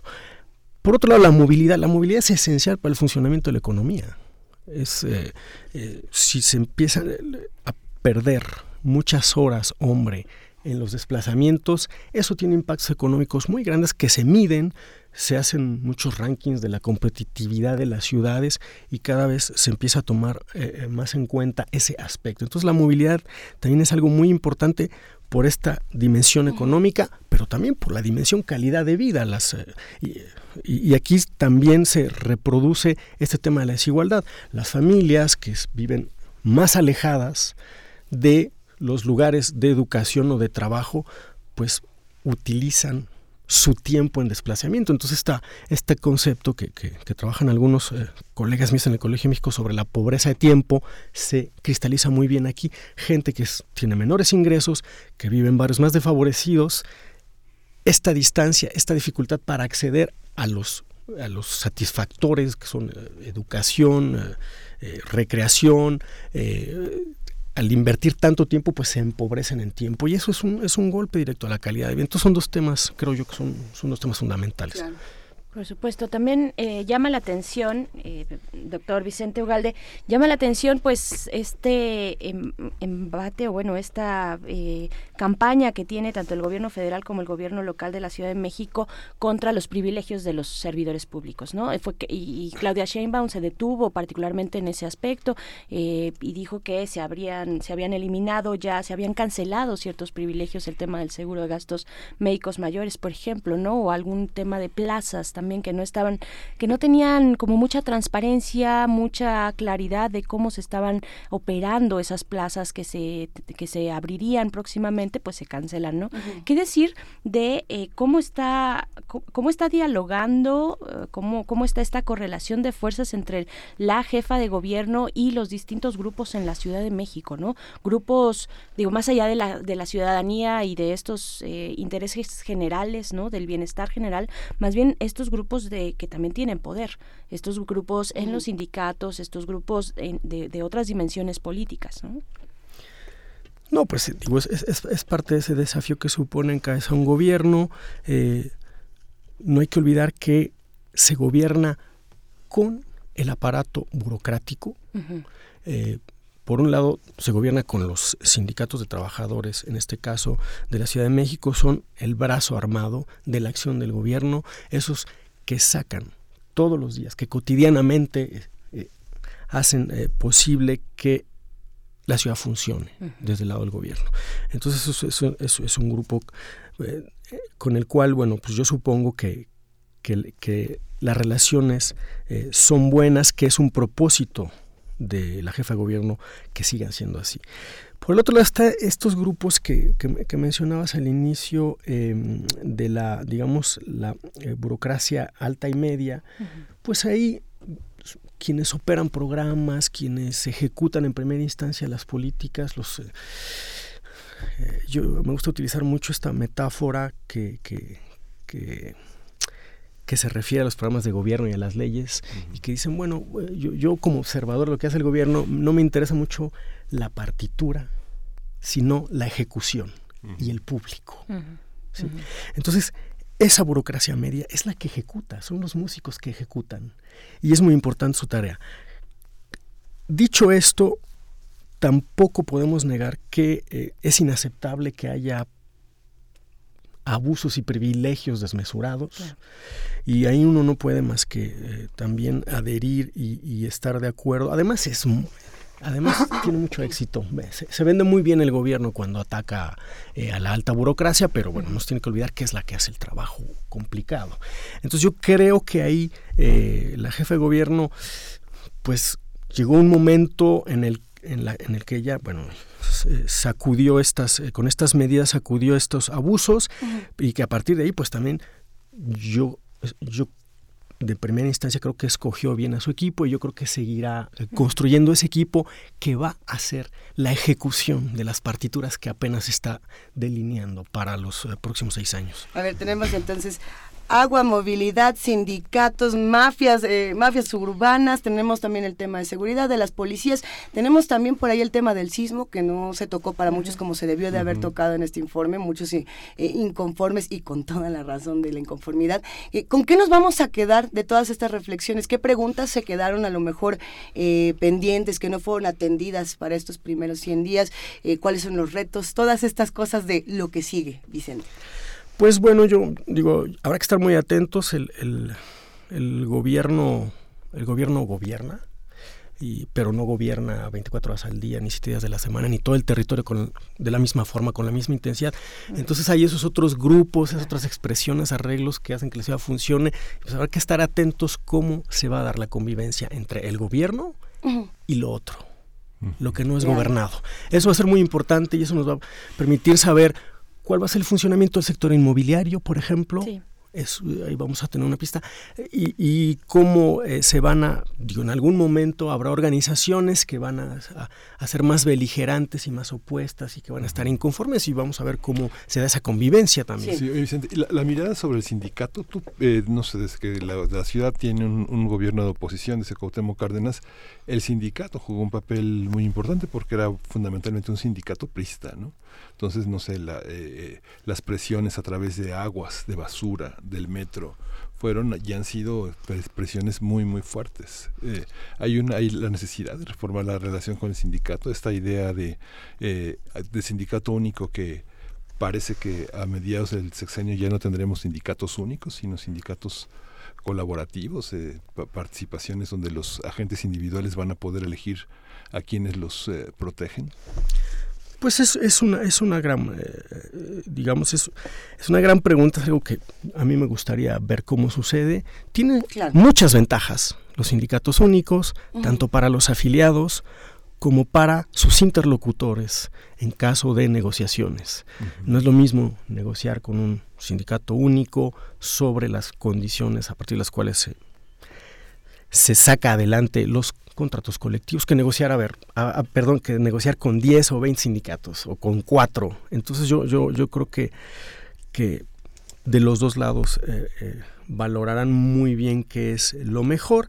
Yo, yo creo que muy rápidamente la, efectivamente este sindicato tiene, tenía una, una inclinación eh, hacia un partido político, pero por otro lado cuando fue necesario cerrar el bordo poniente, que todas las leyes que habían establecido separación y más medidas no funcionaron, llegó el jefe de gobierno hábilmente, negoció con el sindicato un sistema para separar orgánicos de, los no orgánicos y en, un, en pocos meses, en 2011, se pasó de una generación de más de 12 mil 12 toneladas a poco más de 5 mil. Y eso fue gracias a que se pudo negociar con una cabeza, un, pago por cada, eh, me parece que 50 toneladas recaudadas por, por las rutas. Entonces ahí fue muy ventajoso tener eh, solamente una cabeza con quien negociar. Sí. Pues, eh, insisto, tiene sus, sus facetas eh, positivas y otras más riesgosas. Pues con esto nos vamos a quedar esta mañana hasta aquí, porque van apenas 100 días. Aguante usted a que vayan otros 100 y vamos a volver a conversar. Sin duda nos vamos a volver a encontrar en esta cabina. Vicente Ugalde Saldaña, muchísimas gracias por acompañarnos. Muchas gracias a ustedes, con mucho gusto. Y bueno, nosotros vamos a una breve cápsula para seguir conversando con todos los que nos escuchan. Y esto que es tan pertinente para nuestra ciudad, Berenice Miguel Ángel. Tan pertinente, precisamente, huella ecológica de la revista Cómo ves vamos a escuchar, pues sí, algo, uno de los grandes pendientes de esta ciudad y de este país. Esto es primer movimiento, no nos tardamos nada y regresamos.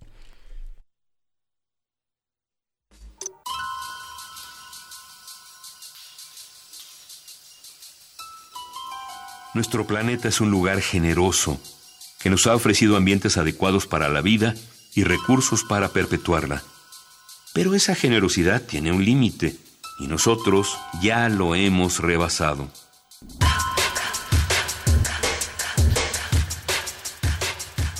La capacidad de carga del ambiente es el valor alrededor del cual fluctúa la población. Es decir, el número máximo de individuos de una especie que un ecosistema dado puede sostener. Y la medida ya se ha hecho. ¿Cuántos seres humanos pueden en realidad sostener el planeta Tierra?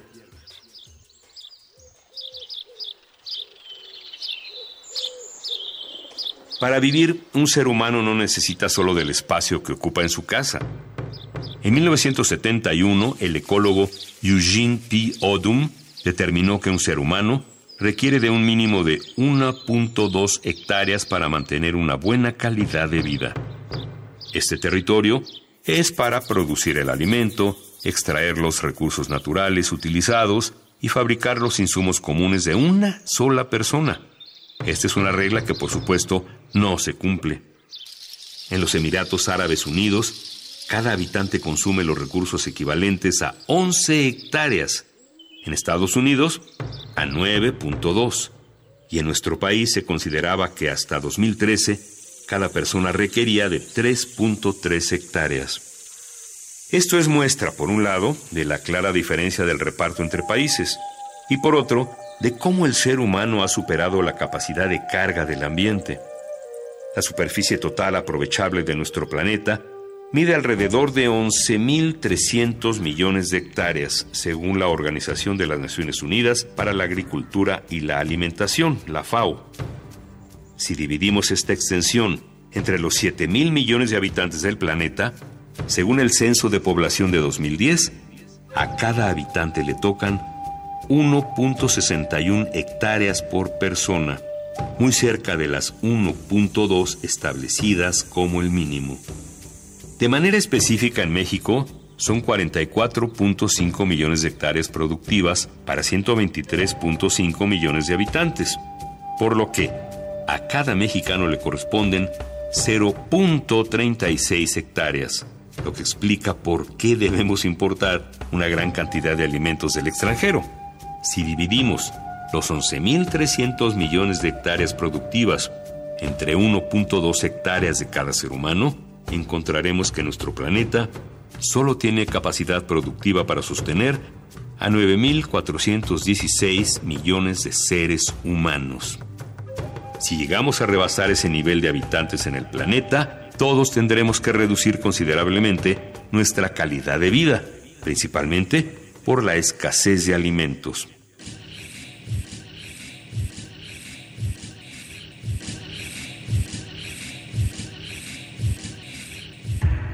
Por supuesto, existe un mayor agravante a esta situación, y es la falta de consideración al resto de las especies con las cuales compartimos este planeta, y que también acceden a los recursos de él. Mientras más invadimos los ecosistemas de esas otras especies, más influimos en su extinción, lo que invariablemente afecta a los ciclos naturales de los ecosistemas. El uso de fuentes alternativas de energía, nuevas tecnologías amables con el medio ambiente, mayor generación de alimentos, la reducción de la población y el consumo racional son nuestras mejores herramientas para evitar una crisis que nos obligue a reducir drásticamente nuestra calidad de vida. Revista Cómo ves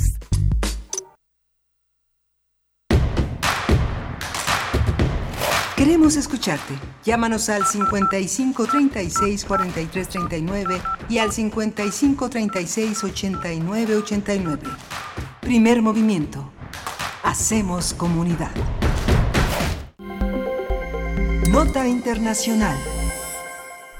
50 personas murieron y otras 48 resultaron heridas el viernes pasado tras un ataque terrorista contra dos mezquitas en la localidad de Christchurch, en Nueva Zelanda. Las autoridades informaron que cuatro personas fueron detenidas, entre ellas el que ha sido identificado como Brenton Harrison, un australiano de 28 años que retransmitió en vivo el atentado por redes sociales. David Parker, fiscal general de Nueva Zelanda, anunció que el gobierno prohibirá los rifles semiautomáticos y confirmó que el atacante tenía licencia de armas y utilizó cinco en el atentado. También cuestionó que un acto así pueda ser grabado y transmitido en directo por redes sociales.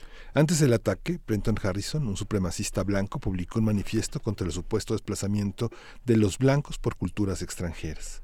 Y bueno, hay que hacer un análisis, un balance de lo ocurrido en Nueva Zelanda ya con unos días de distancia, cómo han ido reconstruyendo los hechos, cómo se articulan en la discusión local, regional y por supuesto mundial, esto alrededor del tema del mundo islámico. Para ello nos acompaña el doctor José Luis Gásquez Iglesias, él es profesor investigador adscrito al Centro de Relaciones Internacionales de la Facultad de Ciencias Políticas y Sociales de la UNAM. Es doctor en Relaciones Internacionales y Estudios Africanos. José Luis, buenos días, gracias por acompañarnos. Buenos días. Eh, hay que tratar de, reconstruir, agradecemos muchísimo tu participación esta mañana, lo que sucedió en Nueva Zelanda. Para ello hay imágenes brutales, hay distintos testimonios, hay ya una reconstrucción por parte de las autoridades, pero ¿cómo ves eh, todo lo que, lo que ha ocurrido en los últimos días? Bueno, pues primero que nada no debemos de calificar lo que ocurrió la semana pasada en Nueva Zelanda como un hecho insólito. eh, parece que este acto de violencia agarra de sorpresa a la sociedad neozelandesa y si nos eh, limitamos a la historia reciente de este país, pues sí parecería que que no se sabe de dónde proviene esta esta violencia, pero hay que recordar que este país tanto Nueva Zelanda como Australia, pues son países que se fundaron con un gran acto de violencia eh, dirigido hacia las poblaciones nativas, ¿no? Las poblaciones no blancas, ¿no? La, la cultura maori en Nueva Zelanda, pues ha sido desplazada gradualmente, sí, de, del, pues de las importantes instancias de decisiones y bueno, sí en la en el en la coyuntura actual, pues si se entronca nuevamente esta problemática de, del terrorismo global, de la violencia de odio, del lenguaje de la religión, sí, para calificar este tipo de actos. Por supuesto, y bueno, es un hecho eh, estremecedor, no podemos dejar de decirlo, eh, sobre todo también las formas y estos nuevos mecanismos que hacen uso de las redes sociales para, eh, para difundir un mensaje eh, doctor José Luis Gásquez, para difundir un mensaje del cual muchos o algunos medios, algunos medios replicaron eh, sin detenerse tal vez demasiado o al parecer demasiado a pensar, pues que precisamente estaban abonando a los objetivos de esta persona que perpetró el ataque terrorista. ¿No? Así es, y justo estaba yo consultando una noticia con relacionado a lo que está ocurriendo actualmente en vivo en estos ataques aparentemente también que se dieron en, en la ciudad de Utrecht, en Holanda, Así por un aparentemente por un ciudadano de origen turco. Justo el fin de semana yo leyendo las noticias eh, vi que el presidente turco Erdogan pues eh, llevaba estos videos de las matanzas en Nueva Zelanda a sus mítines políticos y en los que pues eh, lo que hacía era alimentar aún más no este este lenguaje de odio.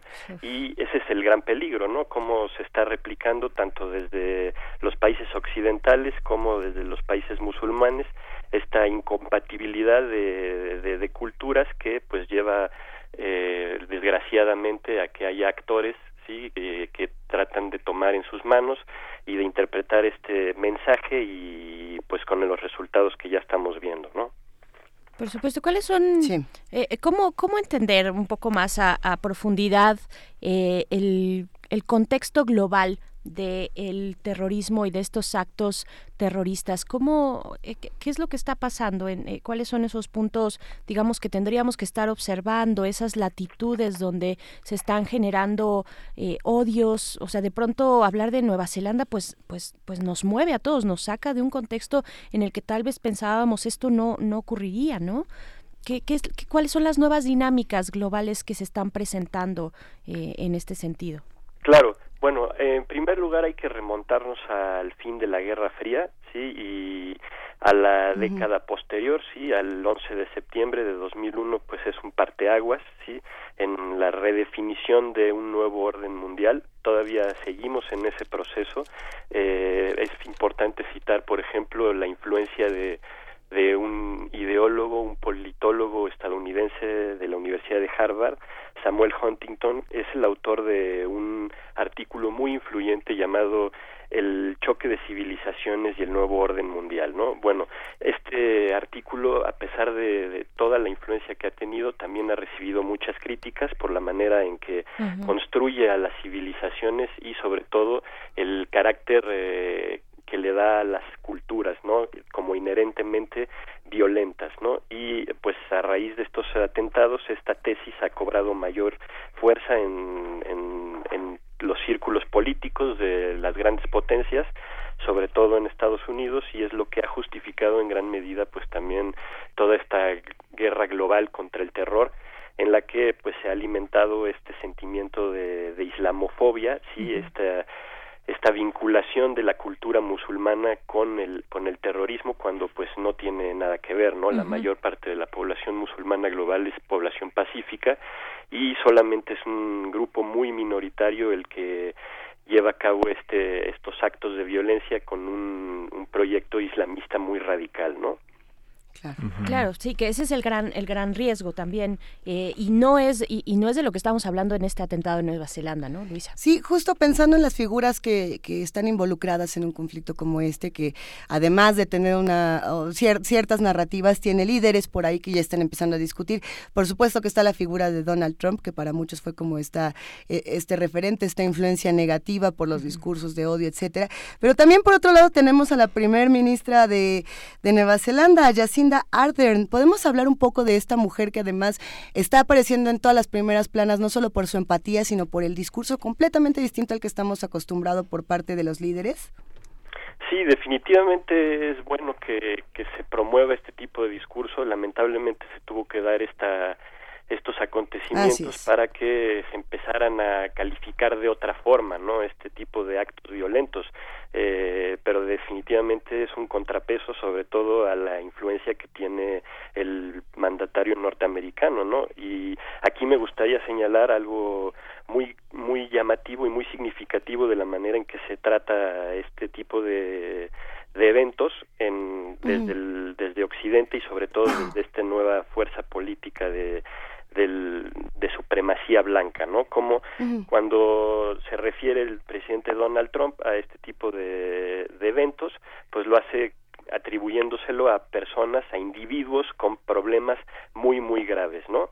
Y eh, para reflejar esto aún más, pues la vocera de la Casa Blanca, Sarah Sanders, por ejemplo, lo calificó los asesinatos de Nueva Zelanda como un ataque vicioso de odio aunque no mencionó específicamente que el ataque fuera contra musulmanes, ¿no? Entonces vemos una negativa para eh, responsabilizar a los eh, perpetradores de este tipo de actos cuando se trata de cuando los responsables se trata de hombres blancos, ¿no? Y, vinculados a esta ideología de extrema derecha y de ultranacionalismo, cuando eh, las los actos de violencia se dan de manera inversa. Los, eh, el mandatario Donald Trump no duda en calificar a los, eh, a los perpetradores como eh, terroristas islámicos, también cuando se dan ataques a a templos judíos, por ejemplo, el ataque a un templo judío en Pittsburgh el año pasado, pues también lo calificó de antisemita. En el caso de la migración, pues ya vemos cómo está acostumbrado a calificar a los migrantes centroamericanos como violadores o como terroristas en potencia. El conflicto en Siria también ha alimentado este este lenguaje y entonces vemos cómo este se, se se da un mensaje de doble moral, ¿no? Por una parte, pues cuando se trata de víctimas occidentales, sí eh, se, no se duda en calificar de manera cultural a los que a los actores involucrados, pero cuando el acto es perpetrado por una persona blanca, sí, o de origen occidental, entonces eh, los mandatarios tienen problemas para calificarlo como tal, ¿no? Y pues ahí es donde el mensaje de la primer ministra de, de, Nueva Zelanda, Jacinda Ardern, pues se trata de calificar de otra forma estos ataques, sí, poniéndoles nombre y apellido, ¿no? Esta visión de la elección, en la elección presidencial de Estados Unidos, toda la marca normativa, el derecho de educación, el derecho de la salud, eh, cuestiones de gobernanza, tienen que ver con el derecho de nacimiento, la supremacía blanca como uno de los como uno de los ejes fundamentales. Muchos académicos coinciden en señalar que la llegada de Trump marcó esa esa visión prácticamente como una manera, como una forma de gobierno, como una forma ideológica. ¿Tú cómo lo ves? Pues eh, yo estoy de acuerdo con ese punto de vista. Sí, eh, como candidato incluso Trump pidió un cierre completo y total de musulmanes que ingresaran a Estados Unidos y logró prohibir ya como presidente los viajes a Estados Unidos de ciudadanos de siete naciones y cinco de ellas principalmente musulmanas, ¿no? Y para ejemplificar y, ilustrar aún más cómo este mensaje de supremacía blanca pues no se limita a las fronteras de, Estados Unidos. También podemos eh, señalar el ejemplo de Sudáfrica no de la misma Sudáfrica que ha vivido una transición democrática importante entre comillas sí desde 1994 con la labor del entonces primer presidente negro Nelson Mandela pero actualmente pues si, analizamos la situación en Sudáfrica las estructuras de segregación pues siguen en muchas de ellas siguen en pie.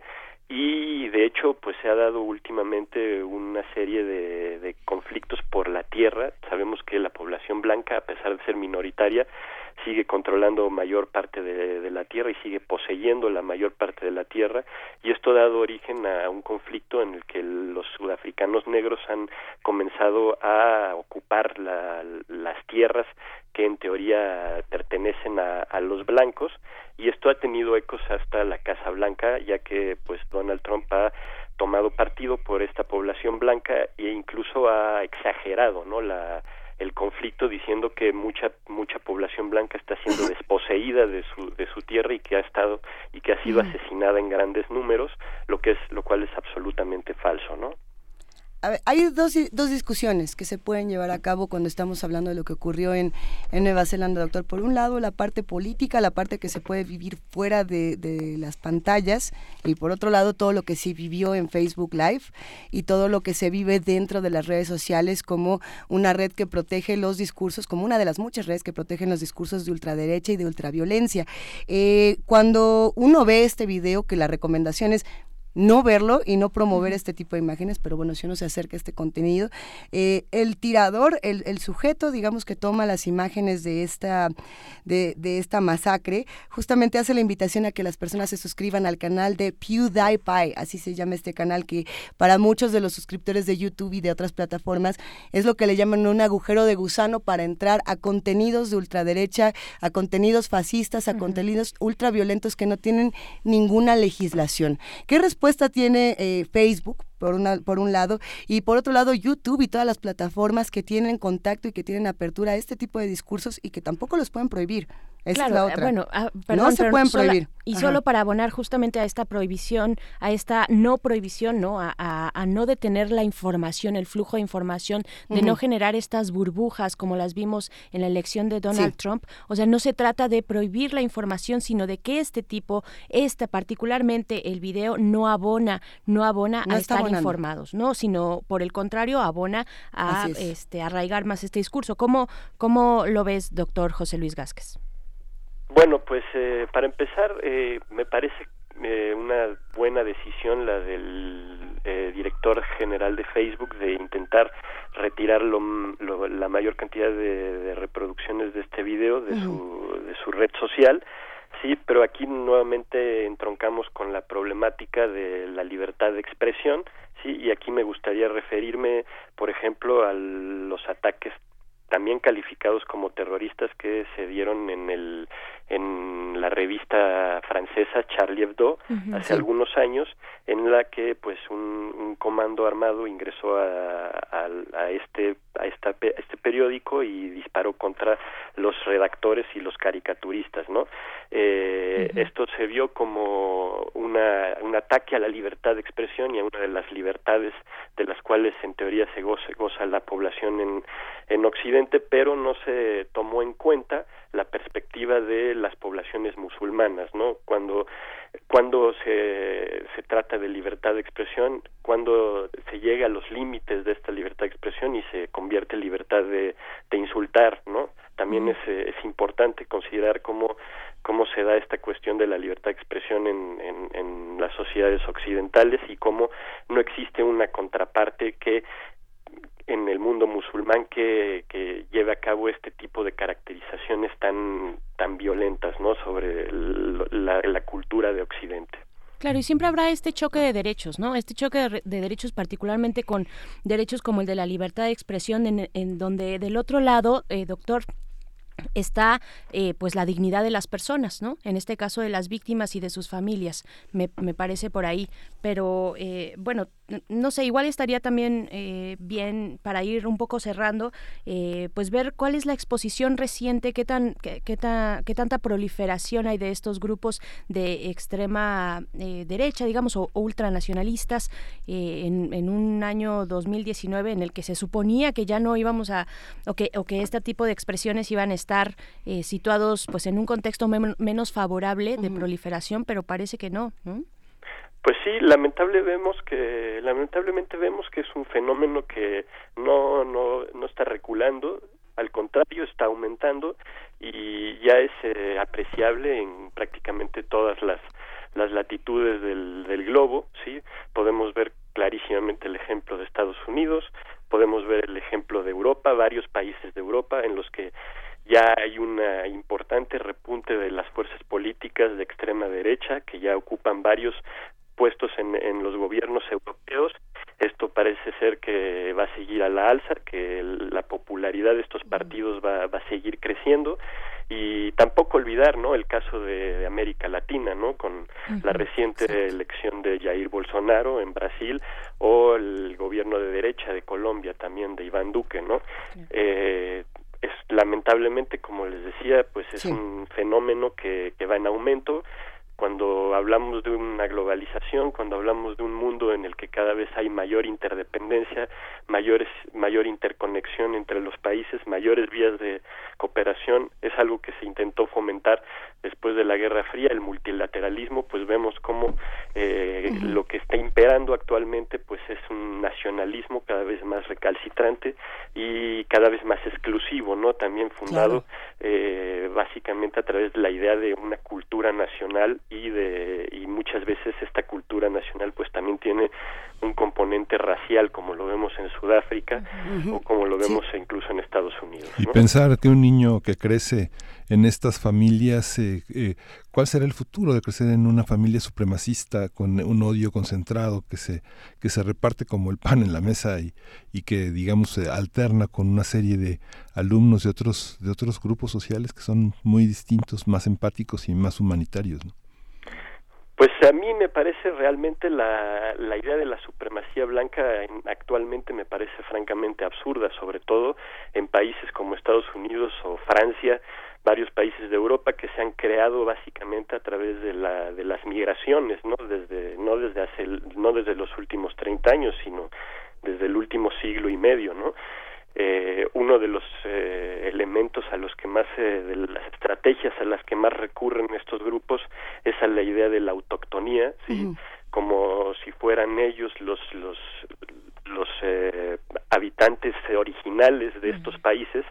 Y cuando uno pues se acerca más de, a, la historia de estos países vemos que como les dije al principio pues eh, son países que se fundaron con una gran violencia dirigida a las poblaciones que, que ahí vivían no eh, otro caso es el de el de Israel Palestina conocido por todo el mundo pues vemos cómo esta idea de la, de la autoctonía pues sometida a un examen histórico más riguroso, pues no, no, no logra pasar el examen, ¿no? Vemos que siempre cualquier país ha sido fundado a través de eh, movimientos migratorios y de intercambios culturales ¿no? entre distintas latitudes. Ya nos dieron las nueve de la mañana, doctor José Luis Gásquez Iglesias, que si no nos quedaríamos más tiempo, porque justo empezamos este programa a las siete de la mañana hablando de Jair Bolsonaro llegando a Estados Unidos diciendo, este es el principio de una bonita amistad, hablando de todos estos eh, líderes representantes de discursos, eh, pues sí, de odio y de discursos de ultraderecha. Ya lo conversaremos más adelante. Un gran abrazo, doctor. Gracias. Igualmente a ustedes. Hasta luego, buenos días. Vámonos a una pausa en esta segunda hora de primer movimiento y regresamos a la tercera con poesía necesaria, mesa del día y muchas cosas más. Quédense con nosotros. Queremos escucharte. Llámanos al 55 36 43 39 y al 55 36 89 89. Primer movimiento. Hacemos comunidad.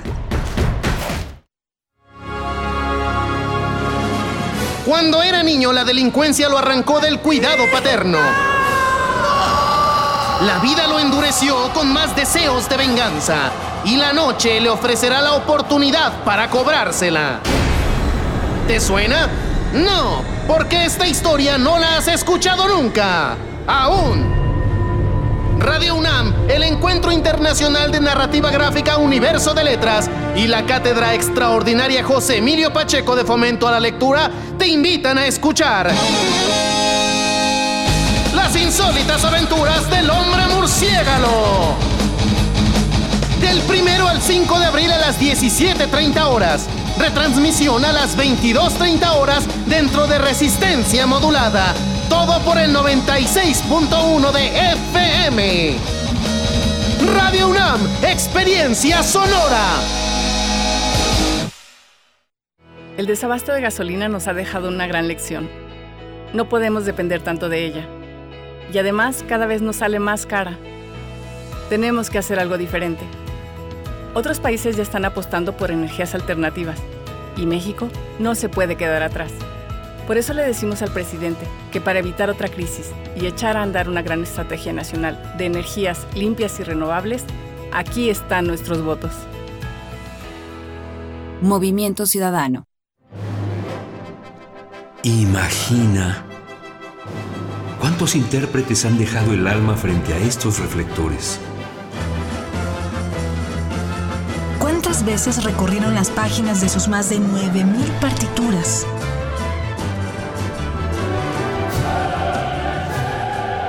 ¿O cuántos corazones han levantado en más de ocho décadas?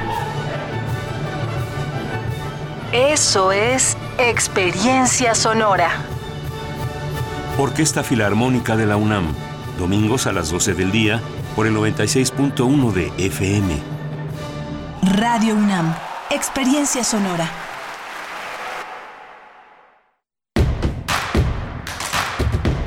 Síguenos en redes sociales. Encuéntranos en Facebook como Primer Movimiento y en Twitter como arroba PMovimiento. Hagamos comunidad.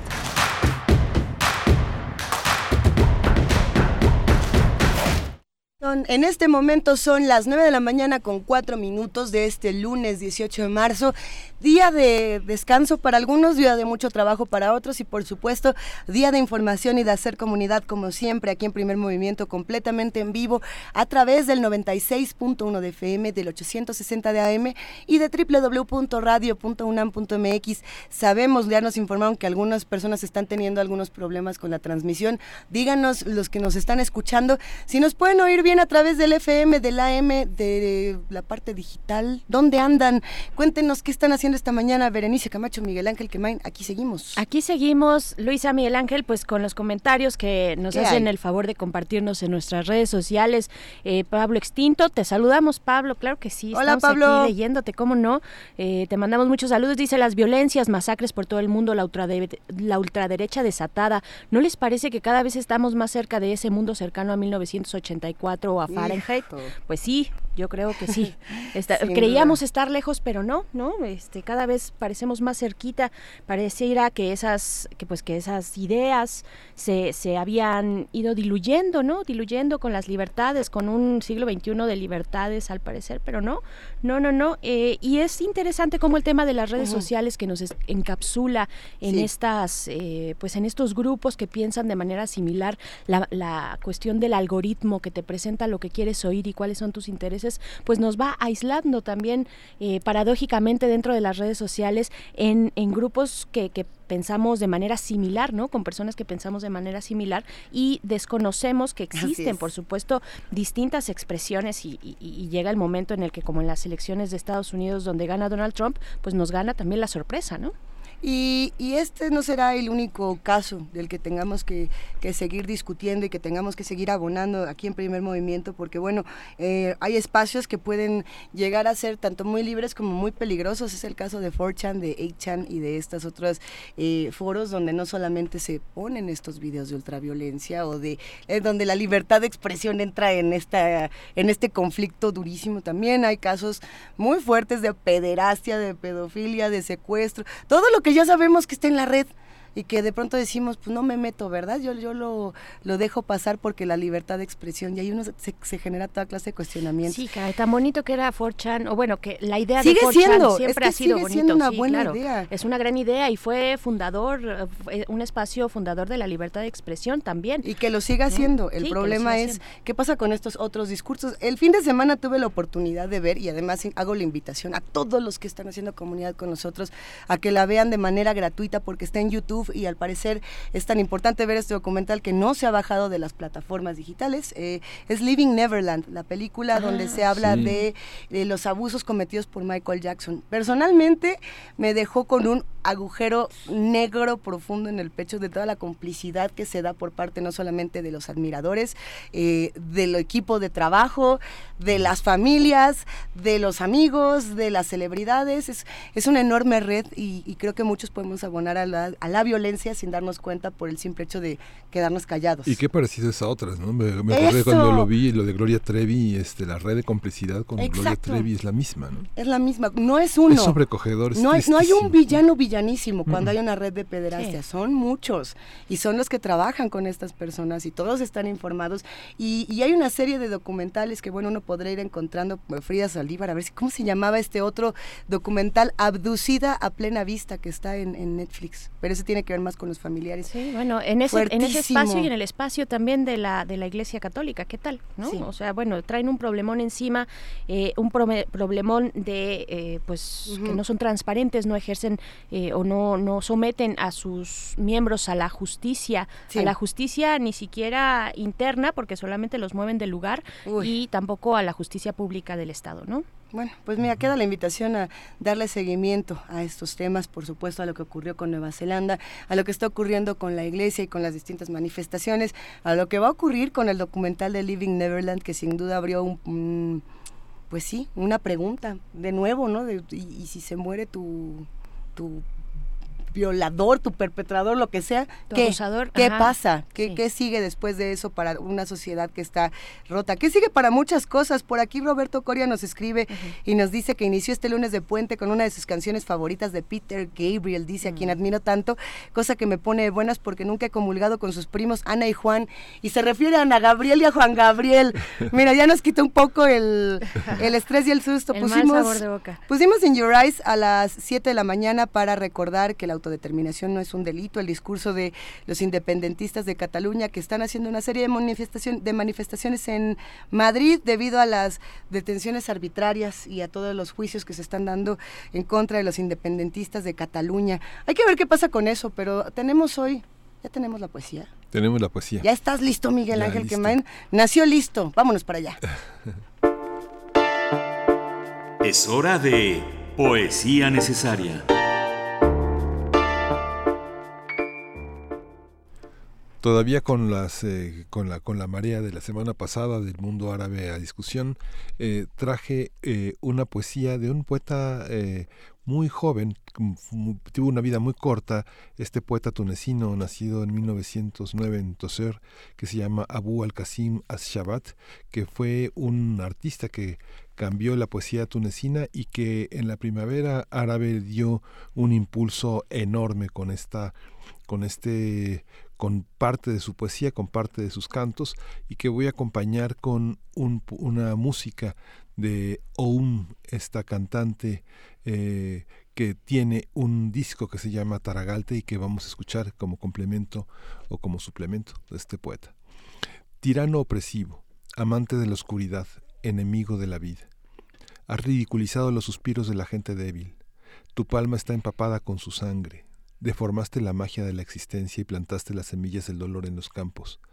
Espera, no te dejes engañar por la primavera, la claridad del cielo o la luz del alba, ya que en el horizonte yace el horror de la oscuridad, el estruendo de la tormenta y el temible ulular del viento. Cuidado, porque debajo de las cenizas hay fuego, y el que hace crespar, eh, el que hace crecer espinas come heridas. Busca allí. He cosechado las cabezas de la humanidad y las flores de la esperanza, y he renegado el corazón, y he regado el corazón de la tierra con sangre, y la empapé de lágrimas hasta que se quedó ahita. El río de sangre te barrerá, y la ardiente tormenta te devorará.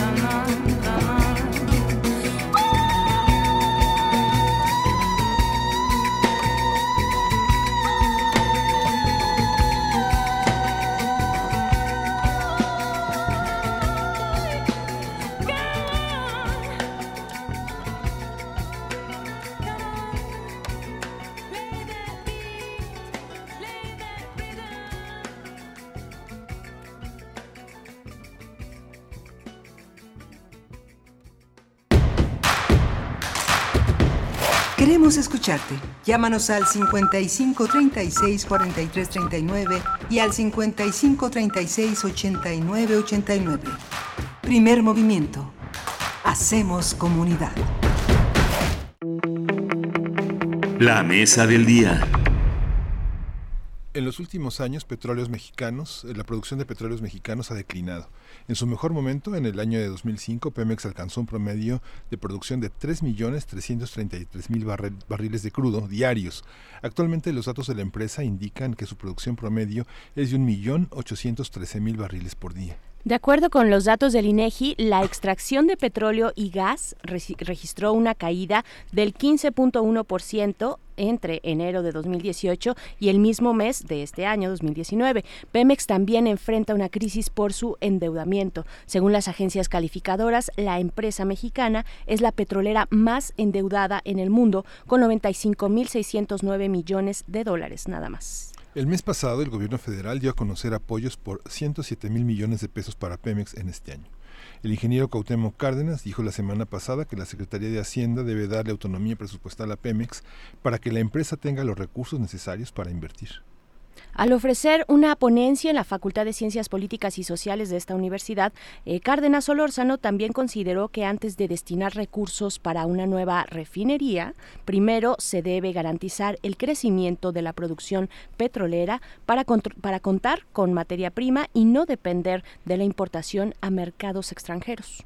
En el marco de la conmemoración de la expropiación petrolera, vamos a hablar sobre el papel que juega hoy el petróleo en la economía y la política mexicanas, cómo se usa el tema, hasta qué punto sigue siendo un activo y cómo se vislumbra el futuro para México como productor de petróleo. Está con nosotros Juan Arellanes, él es profesor de geopolítica de la Facultad de Estudios Globales de la Universidad Anáhuac de México. Bienvenido, este Juan Arellanes, bienvenido, gracias. Muchas gracias, gracias por la invitación.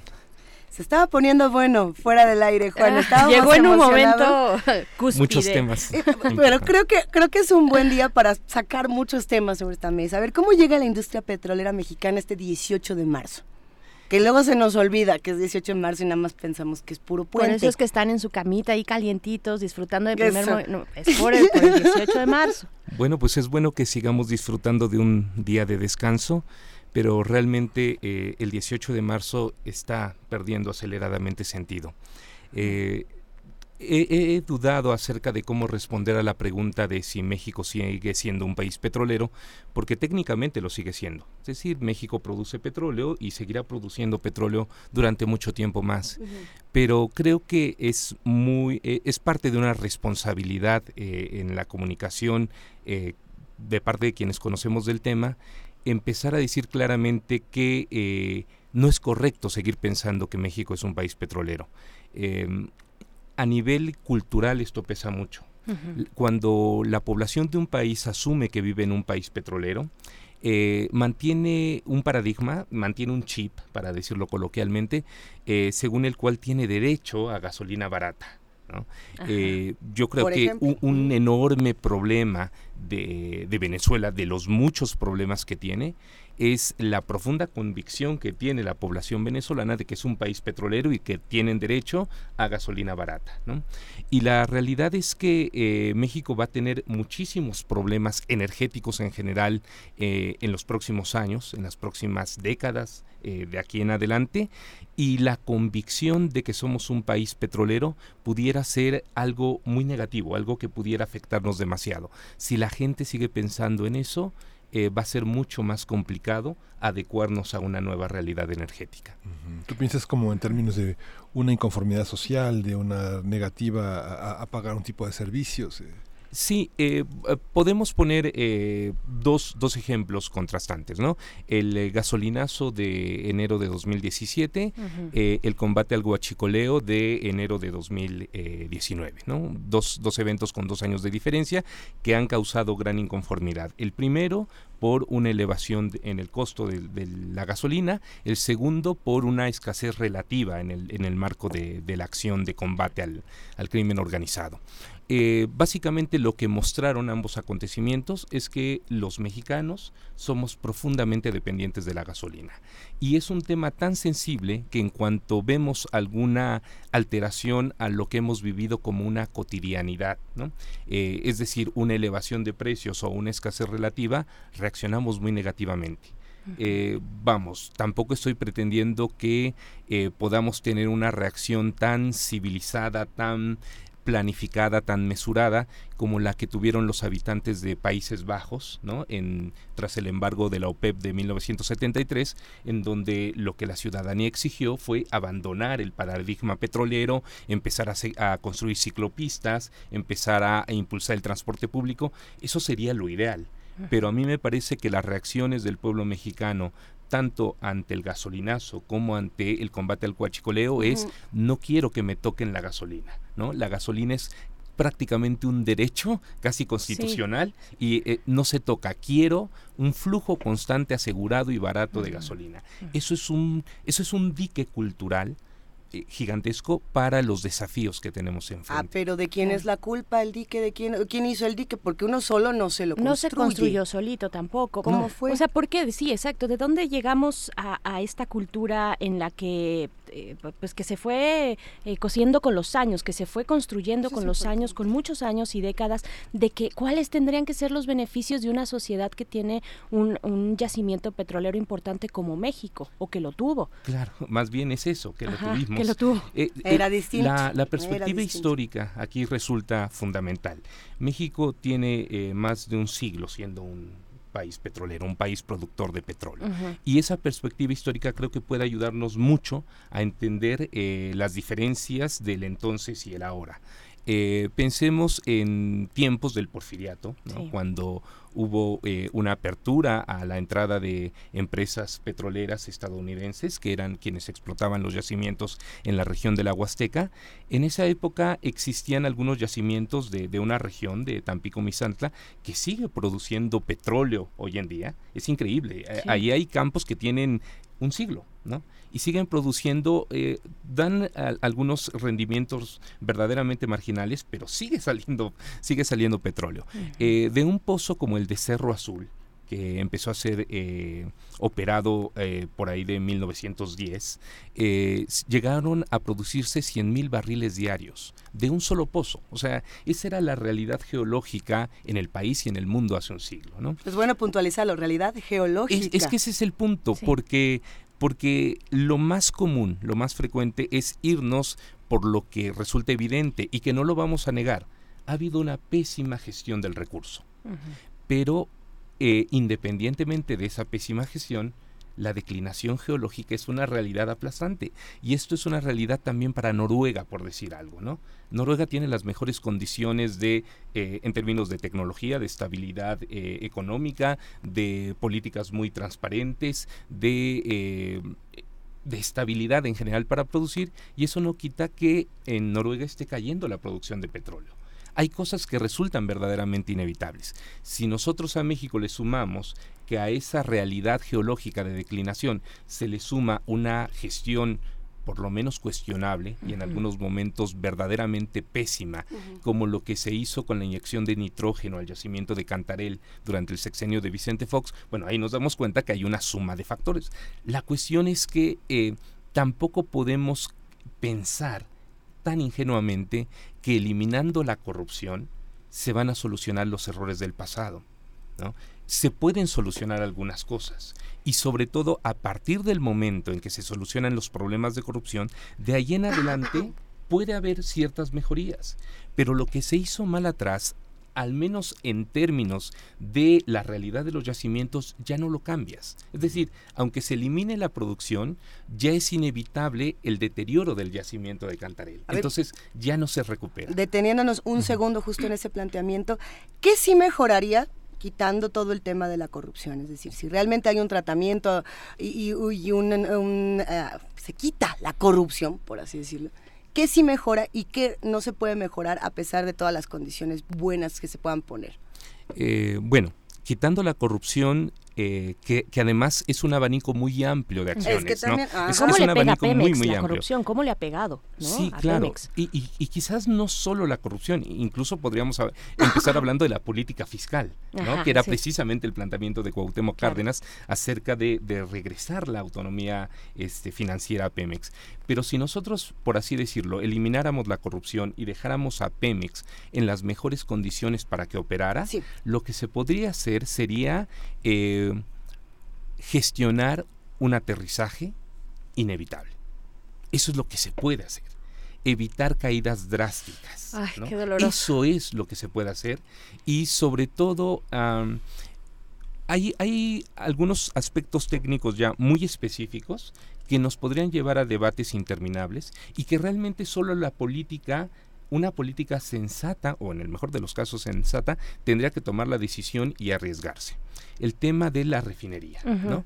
Eh, si nosotros esperáramos como país a que se dieran las mejores condiciones para Pemex y hasta entonces empezar a pensar en una refinería, para entonces ya no tendría ningún sentido pensar en una refinería, ¿no? La refinería se requería hace 10, 15, 20 años, ¿no? Eh, la hemos postergado demasiado.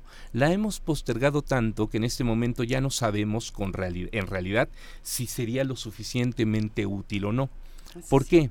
Porque como bien eh, señaló Cuauhtémoc Cárdenas, pudiera ser que para cuando esté operando la refinería, nuestra producción sea tan baja que tengamos que importar petróleo crudo para alimentar esa refinería. Pero por otro lado, tampoco podemos decir sencillamente, no, mejor la refinería no, porque estamos eh, en unos niveles de dependencia de importación de gasolina, de bueno, en general de, hidrocarburos refinados, también de diésel, que nos mm, ponen en una situación muy vulnerable en términos financieros. ¿no? Es, es una decisión difícil. Realmente estar en este momento al frente de Pemex o al frente del país, eh, ¿no? Es, es, haberse sacado la rifa del tigre. Lo digo, lo digo en serio, eh, porque el el momento de las mejores eh, condiciones para tomar las decisiones para el futuro ya pasaron. O sea, era cuando teníamos la bonanza de un cantarel produciendo él solito 1.7, 1.9 millones de barriles diarios. Era, e, era algo impresionante. Cantarel llegó a producir en 2002, 2003 eh, más petróleo que todo el que México está produciendo en este momento. ¿no? Es, esa, esos años felices ya se fueron están 15 eh, años atrás. Estamos recogiendo los pedazos ahora y viendo qué se puede en construir. En verdad estamos recogiendo pedazos. Y definitivamente acabar con la corrupción, eh, mejorar las capacidades técnicas de, de Pemex, sanearlo financieramente, eso es esencial. Tenemos que hacerlo. Pero creo que lo más importante que podemos hacer es empezar a trabajar desde la sociedad, desde la cultura mexicana, la idea de que ya no somos un país petrolero, de que no vamos a tener eh, gasolina abundante, barata, segura eh, en los próximos años y que tenemos seriamente que pensar en un modelo de movilidad distinto. Quizás lo, lo verdaderamente racional no sea cómo sacamos más petróleo y cómo tenemos más gasolina lo verdaderamente racional es preguntarnos, ¿en qué la estamos utilizando? ¿Realmente necesitamos tanta? Quizás podríamos movernos y mover mercancías y mover personas y transportarnos de, de formas más racionales que impliquen una menor dependencia hacia los combustibles fósiles. Yo creo que sin duda vamos a llegar a ese tema en un momento más, pero es un shock, es un shock por supuesto lo que nos planteas de no de no entendernos ya como un país petrolero o un país petrolero que está construyendo su obituario, ¿no? Eh, más más por ahí, pero antes de pasar a esta parte fundamental y que apunta al futuro y el cual al cual el, el gobierno actual ha sido señalado de no entrarle a estas nuevas prácticas, a prácticas a encontrar, digamos, a, promover mover las energías limpias, energías renovables. Antes de eso, eh, Luis, Juan, perdón, quiero preguntarte cuál es eh, el estado actual, por ejemplo, de las refinerías. Se dice que, bueno, tenemos estas seis refinerías que se han abandonado por parte de eh, los gobiernos anteriores. ¿Qué tan cierto en eso? ¿Qué podemos hacer con los activos que tenemos en este momento? Las seis refinerías, la idea de construir una nueva, ya nos hablabas pues de que es Mm, es todo un, volado, ¿no? Eh, echarlo al aire, pero ¿qué, ¿qué, sí tenemos? Eh, lo que tenemos es que eh, la realidad rebasó lo que teníamos planeado. ¿no? Cuando las refinerías fueron construidas, en un contexto, en un paradigma de desarrollo completamente distinto, todavía existía la visión de la, de la autonomía energética, de, la, de la independencia energética y de la capacidad del país de satisfacer sus propias necesidades internamente. Pero los niveles de consumo se dispararon. Y en, la medida en que crece la demanda, es imposible satisfacer esa, esa demanda creciente y hace ya prácticamente eh, dos décadas que crecientemente fuimos volviéndonos eh, importadores de, productos refinados. Eh, posiblemente un plan de mayor construcción de, refinerías tampoco hubiera resuelto el problema. ¿Por qué? Porque también se corre el riesgo de eh, una, eh, de una capacidad muy grande que a futuro quede subutilizada. Eh, más bien, lo importante es saber gestionar la demanda. más que pensar en hacer crecer la capacidad de una manera constante. las refinerías son muy costosas, son muy costosas no solo de construir, son muy costosas de operar. ¿No? Eh, requieren mucho mantenimiento, requieren mucha eh, vigilancia técnica rigurosa, cuidadosa.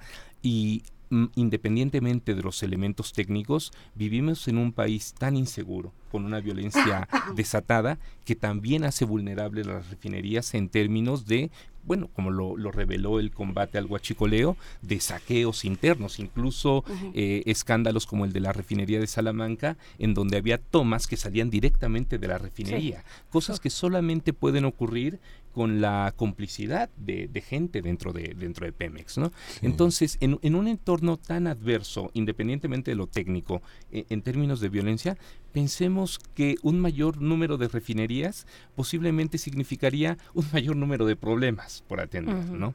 Eh, regreso al, punto. Eh, la, el, el área de oportunidad de mejora es muy grande cuando eh, hay, hay, una frase de Joan Manuel Serrat que me encanta, que dice, cuando uno está eh, bienaventurados los que están en el fondo del pozo, porque de ahí en adelante solo se puede ir mejorando. ¿no? Entonces, la, la realidad eh, de Pemex cayó tan bajo que estamos en el fondo del pozo. Y desde ahí solo se puede ir mejorando. El área de oportunidad de mejora es muy grande porque hay muchos problemas por resolver. Pero una vez que se cubra esa área de oportunidad, nos vamos a quedar con una realidad de que ya no tenemos suficiente petróleo. Y eso va a terminar siendo lo decisivo. Yo creo que el gobierno puede eh, tener un plazo de dos, tres años de un trabajo intenso de limpieza en Pemex, de aprovechar todas estas áreas de oportunidad, y pero posiblemente estemos llegando al año 2022 con 1.4 eh, millones de barriles diarios de producción que nos hagan pensar de verdad remontar va a ser prácticamente imposible.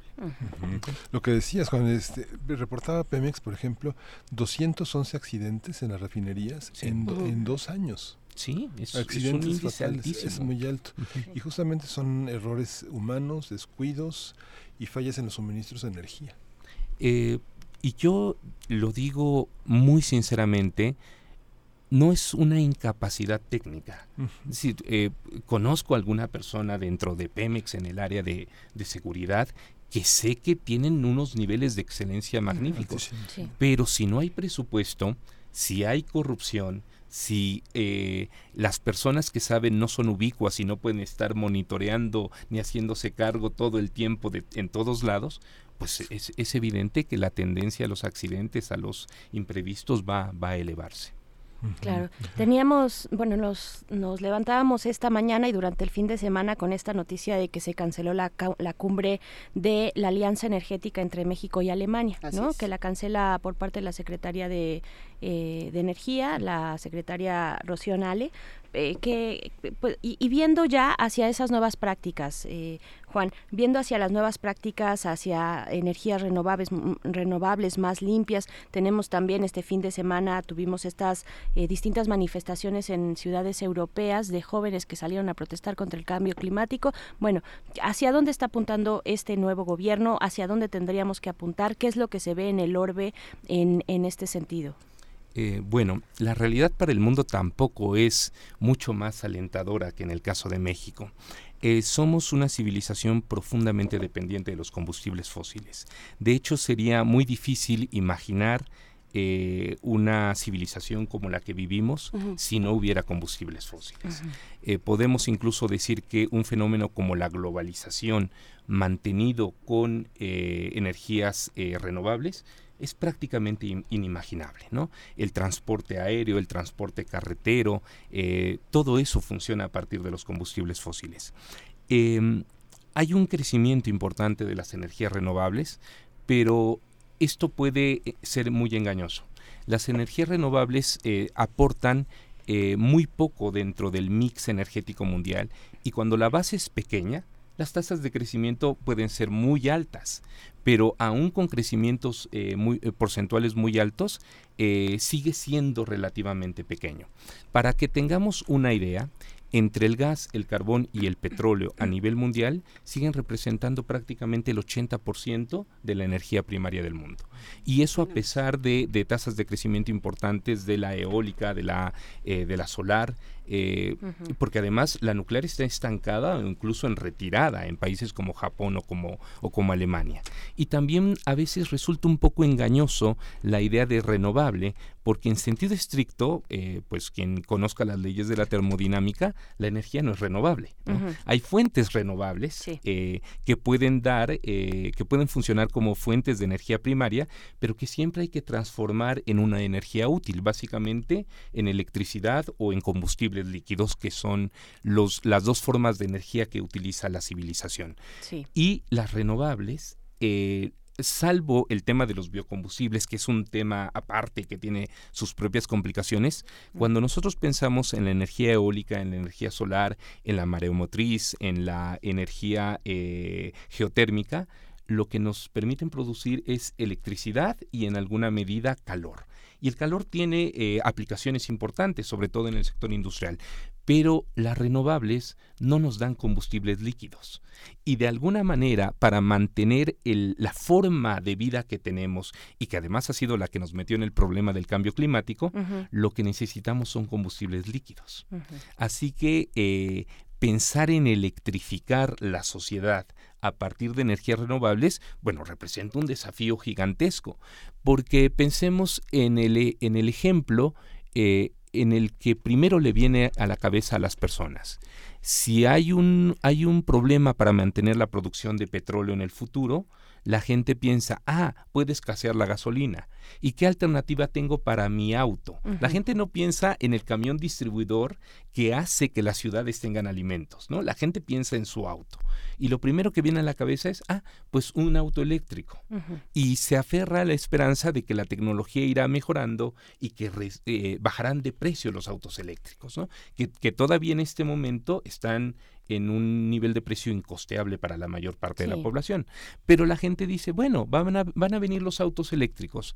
Y sí, vendrán los autos eléctricos, seguramente algunos bajarán de precio, seguramente mucha gente empezará a comprar autos eléctricos, pero ¿qué significa mucha gente en un planeta con un parque vehicular de mil millones de vehículos?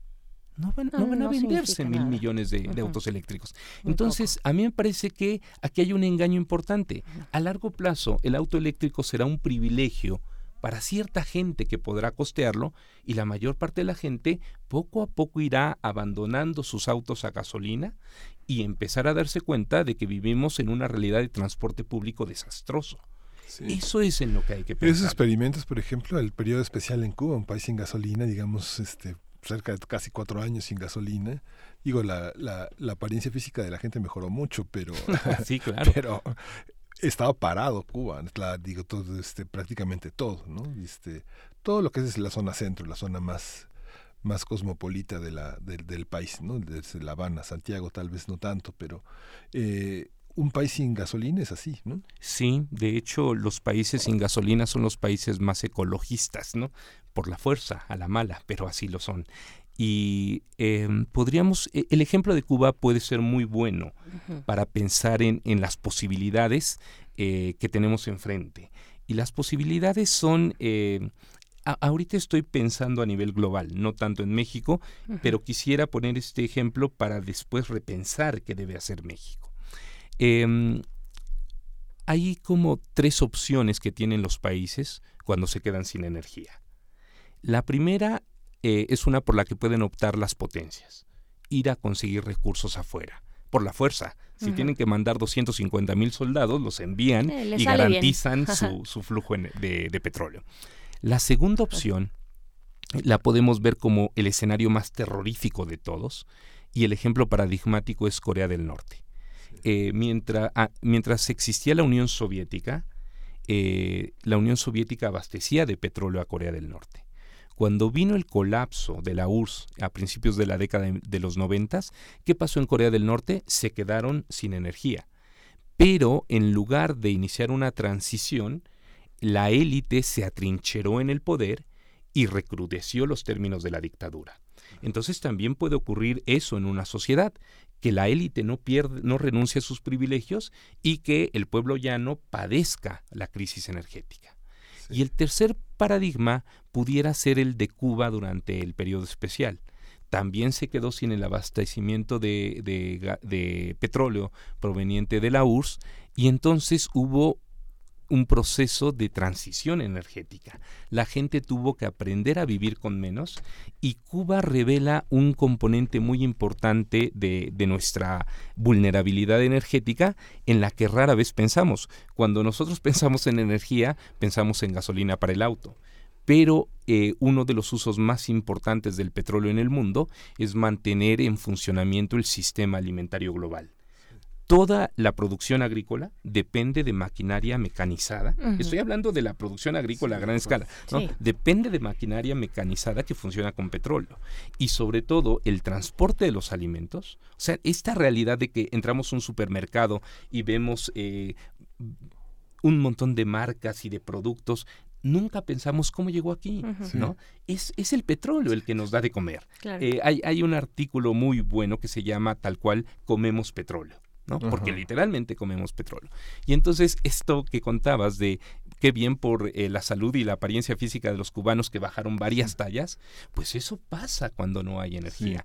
Pero, pero lo manejaron relativamente bien y, y- y la transición podríamos decir que fue exitosa porque la gran ventaja de Cuba es que es un pueblo muy organizado. Sí, ¿no? y la apariencia física entendida como menos colesterol, menos este, presión arterial, menos Sí. enfermedades cardiovasculares, digamos que una apariencia física saludable con un, con un, paisaje de salud que mejoró muchísimo. Y menos contaminación. Y menos contaminación. Pues te recuerdo hace em, el año pasado un estudio, no, no, no estoy tan segura cuál es la fuente eh, de ese estudio, si es alguna universidad. Ahora lo Eh, buscamos. sí, en, en, en un momento se los compartimos, pero un estudio en Inglaterra donde preguntaban a los niños de escuela inicial eh, de dónde venían las manzanas, ¿no? O de dónde venían las piñas, o de dónde venían los alimentos, eh, va- vaya, las frutas, las verduras, y ellos muchos de ellos no sabían, ¿no? No sabían, pensaban que venía del supermercado o simplemente no tenían esa seguridad de que venía de un árbol, de un cultivo, de, no, no lo tenían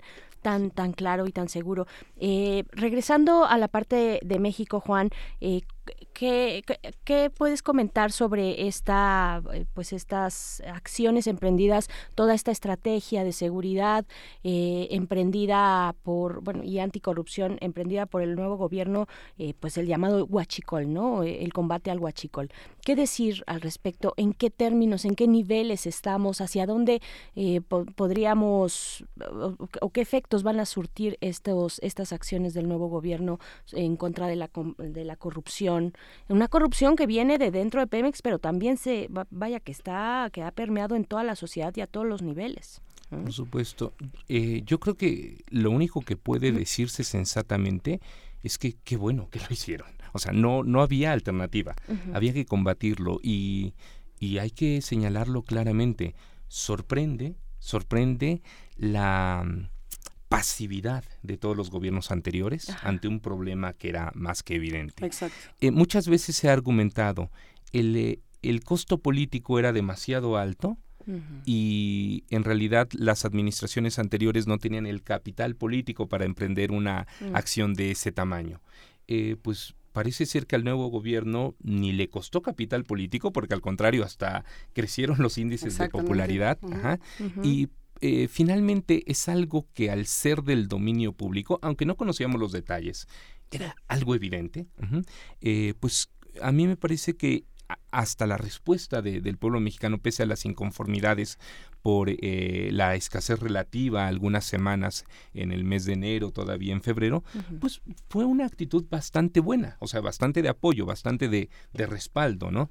Eh, es el guachicoleo por donde lo querramos ver en términos económicos, en términos sociales, en términos políticos, era un problema gigantesco, es una, es una bomba que todavía no está completamente desactivada, o sea, no, no se ha arreglado ni lejanamente el problema, pero eh, eh, qué bueno que ya se, se empezaron a apagar los, los fuegos. Pero después de decir que es muy bueno que lo hayan hecho, pues es algo claramente insuficiente. ¿no? Y la política energética del nuevo gobierno me parece, y lo tengo que decir con toda claridad, eh, está bajo el paradigma equivocado. A mí me parece que eh, si nosotros queremos entender eh, la lógica que están siguiendo las acciones en materia energética, provienen esencialmente de que en la cabeza de nuestro presidente está presente la idea de que México es un país petrolero, y que el petróleo puede volver a ser la palanca del desarrollo. Y eso es un, es un, problema muy, muy grande, porque lamentablemente la estructura del, nuevo gobierno es muy vertical, ¿no? Y lo que se decide arriba permea tal cual hacia abajo. ¿no? las posibilidades de eh, discutirle, de contrariar a un personaje con tanto poder son realmente mínimas. Y entonces, evidentemente, eh, todos quienes participen, pues resultará más cómodo acoplarse en lugar de cuestionarlo. ¿No? Eh, por ejemplo, el, tema de, el tema de la refinería. Me parece que debería haber un, eh, una reunión con los 50 mejores especialistas del tema energético en el país y discutir muy seriamente con datos duros, poner todas las opciones sobre la mesa y a partir de eso tomar la decisión está claro que las decisiones no se están tomando así. Y entonces, eh, pues es claro que México mantiene eh, una política energética de país petrolero cuando ya no lo es. ya no lo es. Y, y, las energías renovables, que mucho cuidado, tampoco eh, podemos pensar que las energías renovables van a sustituir al petróleo como tal, pero hay un área de oportunidad, aunque sea pequeña, ¿no? Luca Ferrari, por ejemplo, que es un geólogo mexicano muy destacado y uno de los mayores especialistas en el tema eh, de la energía geotérmica, piensa que hay un área de oportunidad de crecimiento, pero esa área de oportunidad está muy por debajo de la que en su momento la Secretaría de Energía manifestó en el periodo, eh, eh, en la administración pasada. Es decir, los, los, los escenarios de crecimiento de las energías renovables están inflados. Y, habría, perdón. No, bueno, es que junto con eso hay que decir que para que se den eh, las energías renovables se tiene que utilizar el petróleo. petróleo. no, no salen de la nada. Eh, para que se formule siquiera la, infraestructura para hacer todo esto, se necesita de petróleo. Entonces no hay como tampoco una salida tan sencilla.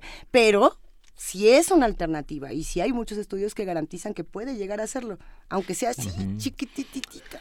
Aunque esto que comentas, Juan, es que justamente el presidente acaba de señalar que, bueno, llamó a los empresarios privados a competir con la estatal eh, para rescatar a la industria petrolera. Dijo que nada de ideología, nada de política, resultados, juicio práctico, a ver quién lo hace mejor. Y bueno, algo que señaló también, que es una manera como de, de corregir el rumbo, es eh, la decisión de respetar los contratos que se firmaron en el marco de la llamada reforma energética. La reforma energética. Que era esta abominación que él señalaba y la promesa de no cancelar ningún contrato que se haya suscrito con empresas nacionales o extranjeras, ¿no? Es de alguna manera. Sí, e, eso, eso suena muy bien y es bastante racional hacerlo, porque además crear más conflictos, eso sería una locura. Eh, eh, pero el asunto es, eh, todo se mantiene dentro del paradigma de, del petróleo. Seguimos en, el mismo, en la misma cancha. Así es. En la misma cancha que tiene los efectos que ya sabemos, que nos que, que, nos han, bueno, que todos hemos construido esta, esta ilusión en torno a ser el país petrolero que fuimos en algún momento, que, que dejó sus grandes dividendos, pero que ya no los está dejando ahorita. Eh, eh, sobre la reforma, la reforma, eh, la reforma energética, ¿qué, ¿qué, comentar? ¿Cuáles han sido sus, pues, digamos, hemos tenido en un balance de claros y oscuros, pues qué rescatarías, qué se tendría, qué tendría que permanecer eh, y qué y qué simplemente pues tendría que desecharse ya casi a, la voz de, de inmediato, ¿no? Em, pues yo creo que en el tema de la reforma energética hay una hay, hay, hay un paralelismo entre el gobierno de Peña Nieto que hizo la reforma energética y el nuevo gobierno. Finalmente, en el fondo, la administración de Peña Nieto también seguía eh, perdón, apostando por el petróleo. Eh, no hubo algo real, con, eh, contundente de desarrollo en términos de energías renovables. Fue, siguió siendo una apuesta por el petróleo, pero una apuesta distinta, una apuesta de apertura, una apuesta de entrada de inversiones, y sin embargo no dio los resultados. No dio los resultados porque regreso al argumento más importante. La declinación tiene eh, fundamentos geológicos y termodinámicos. No es una cuestión de inversión. Y aclaro, puede haber inversión que mejore localmente, temporalmente, la productividad de ciertos yacimientos o exploraciones que descubran nuevos yacimientos. Por supuesto que existen esas áreas de oportunidad, pero que no van a poder revertir la tendencia de la caída de la producción. Y si ustedes lo recuerdan, eh, una uno de los argumentos del actual presidente en los debates eh, previos a la elección era señalar el fracaso de la reforma energética. En, el sentido de la declinación. El asunto es que a mí me resultaría un poco difícil decir que cayó la producción por la reforma energética. No hay ninguna evidencia de eso. La producción cayó porque están declinando los, los yacimientos de México. y la reforma energética puede tener muchos defectos, ¿eh? sobre todo una mayor apertura también da pie a una mayor potencial corrupción que ojo, también cuando Pemex administraba únicamente y tenía el monopolio, la corrupción era igual, ¿no? Era lo mismo. Exacto. Entonces, la, no, la reforma energética no hizo y no hará un cambio sustancial. Lo que puede hacer un cambio sustancial, y no me cansaré de repetirlo, es empezar a gestionar la demanda y pensar en hacer un uso más racional de lo que tenemos. Muy bien, pues Juan, Juan Arellanes, profesor de Geopolítica de la Facultad de Estudios Globales de la Universidad Anáhuac de México, muchas gracias por acompañarnos en este 18 de marzo. Bueno, pues ahí están, ahí está el panorama. ¿Dónde, te encontramos? ¿Dónde te podemos buscar en tus redes sociales? Hoy tengo un Twitter que casi no uso, pero bueno. Que tu último tweet fue como por ahí cuando viniste la última vez aquí a Primer Movimiento. Es posible, ¿no es cierto? Eh, arroba Juan Arellanes 5. Sí, muy bien. ahí está. Ahí nos encontramos. Gracias, Juan. Muchas gracias, gracias a ustedes. Es un placer. ya se acabó el tiempo de este programa. Fue un gusto compartir este lunes con todos los que hacen comunidad con nosotros. Nos sentimos bastante queridos y cobijados en una mañana complicada, pero con muchos temas que se pusieron buenísimos. Gracias, querida Berenice Camacho. Gracias, querido Miguel Ángel Gracias a todos. Esto fue Primer Movimiento. El mundo desde la universidad. Adiós.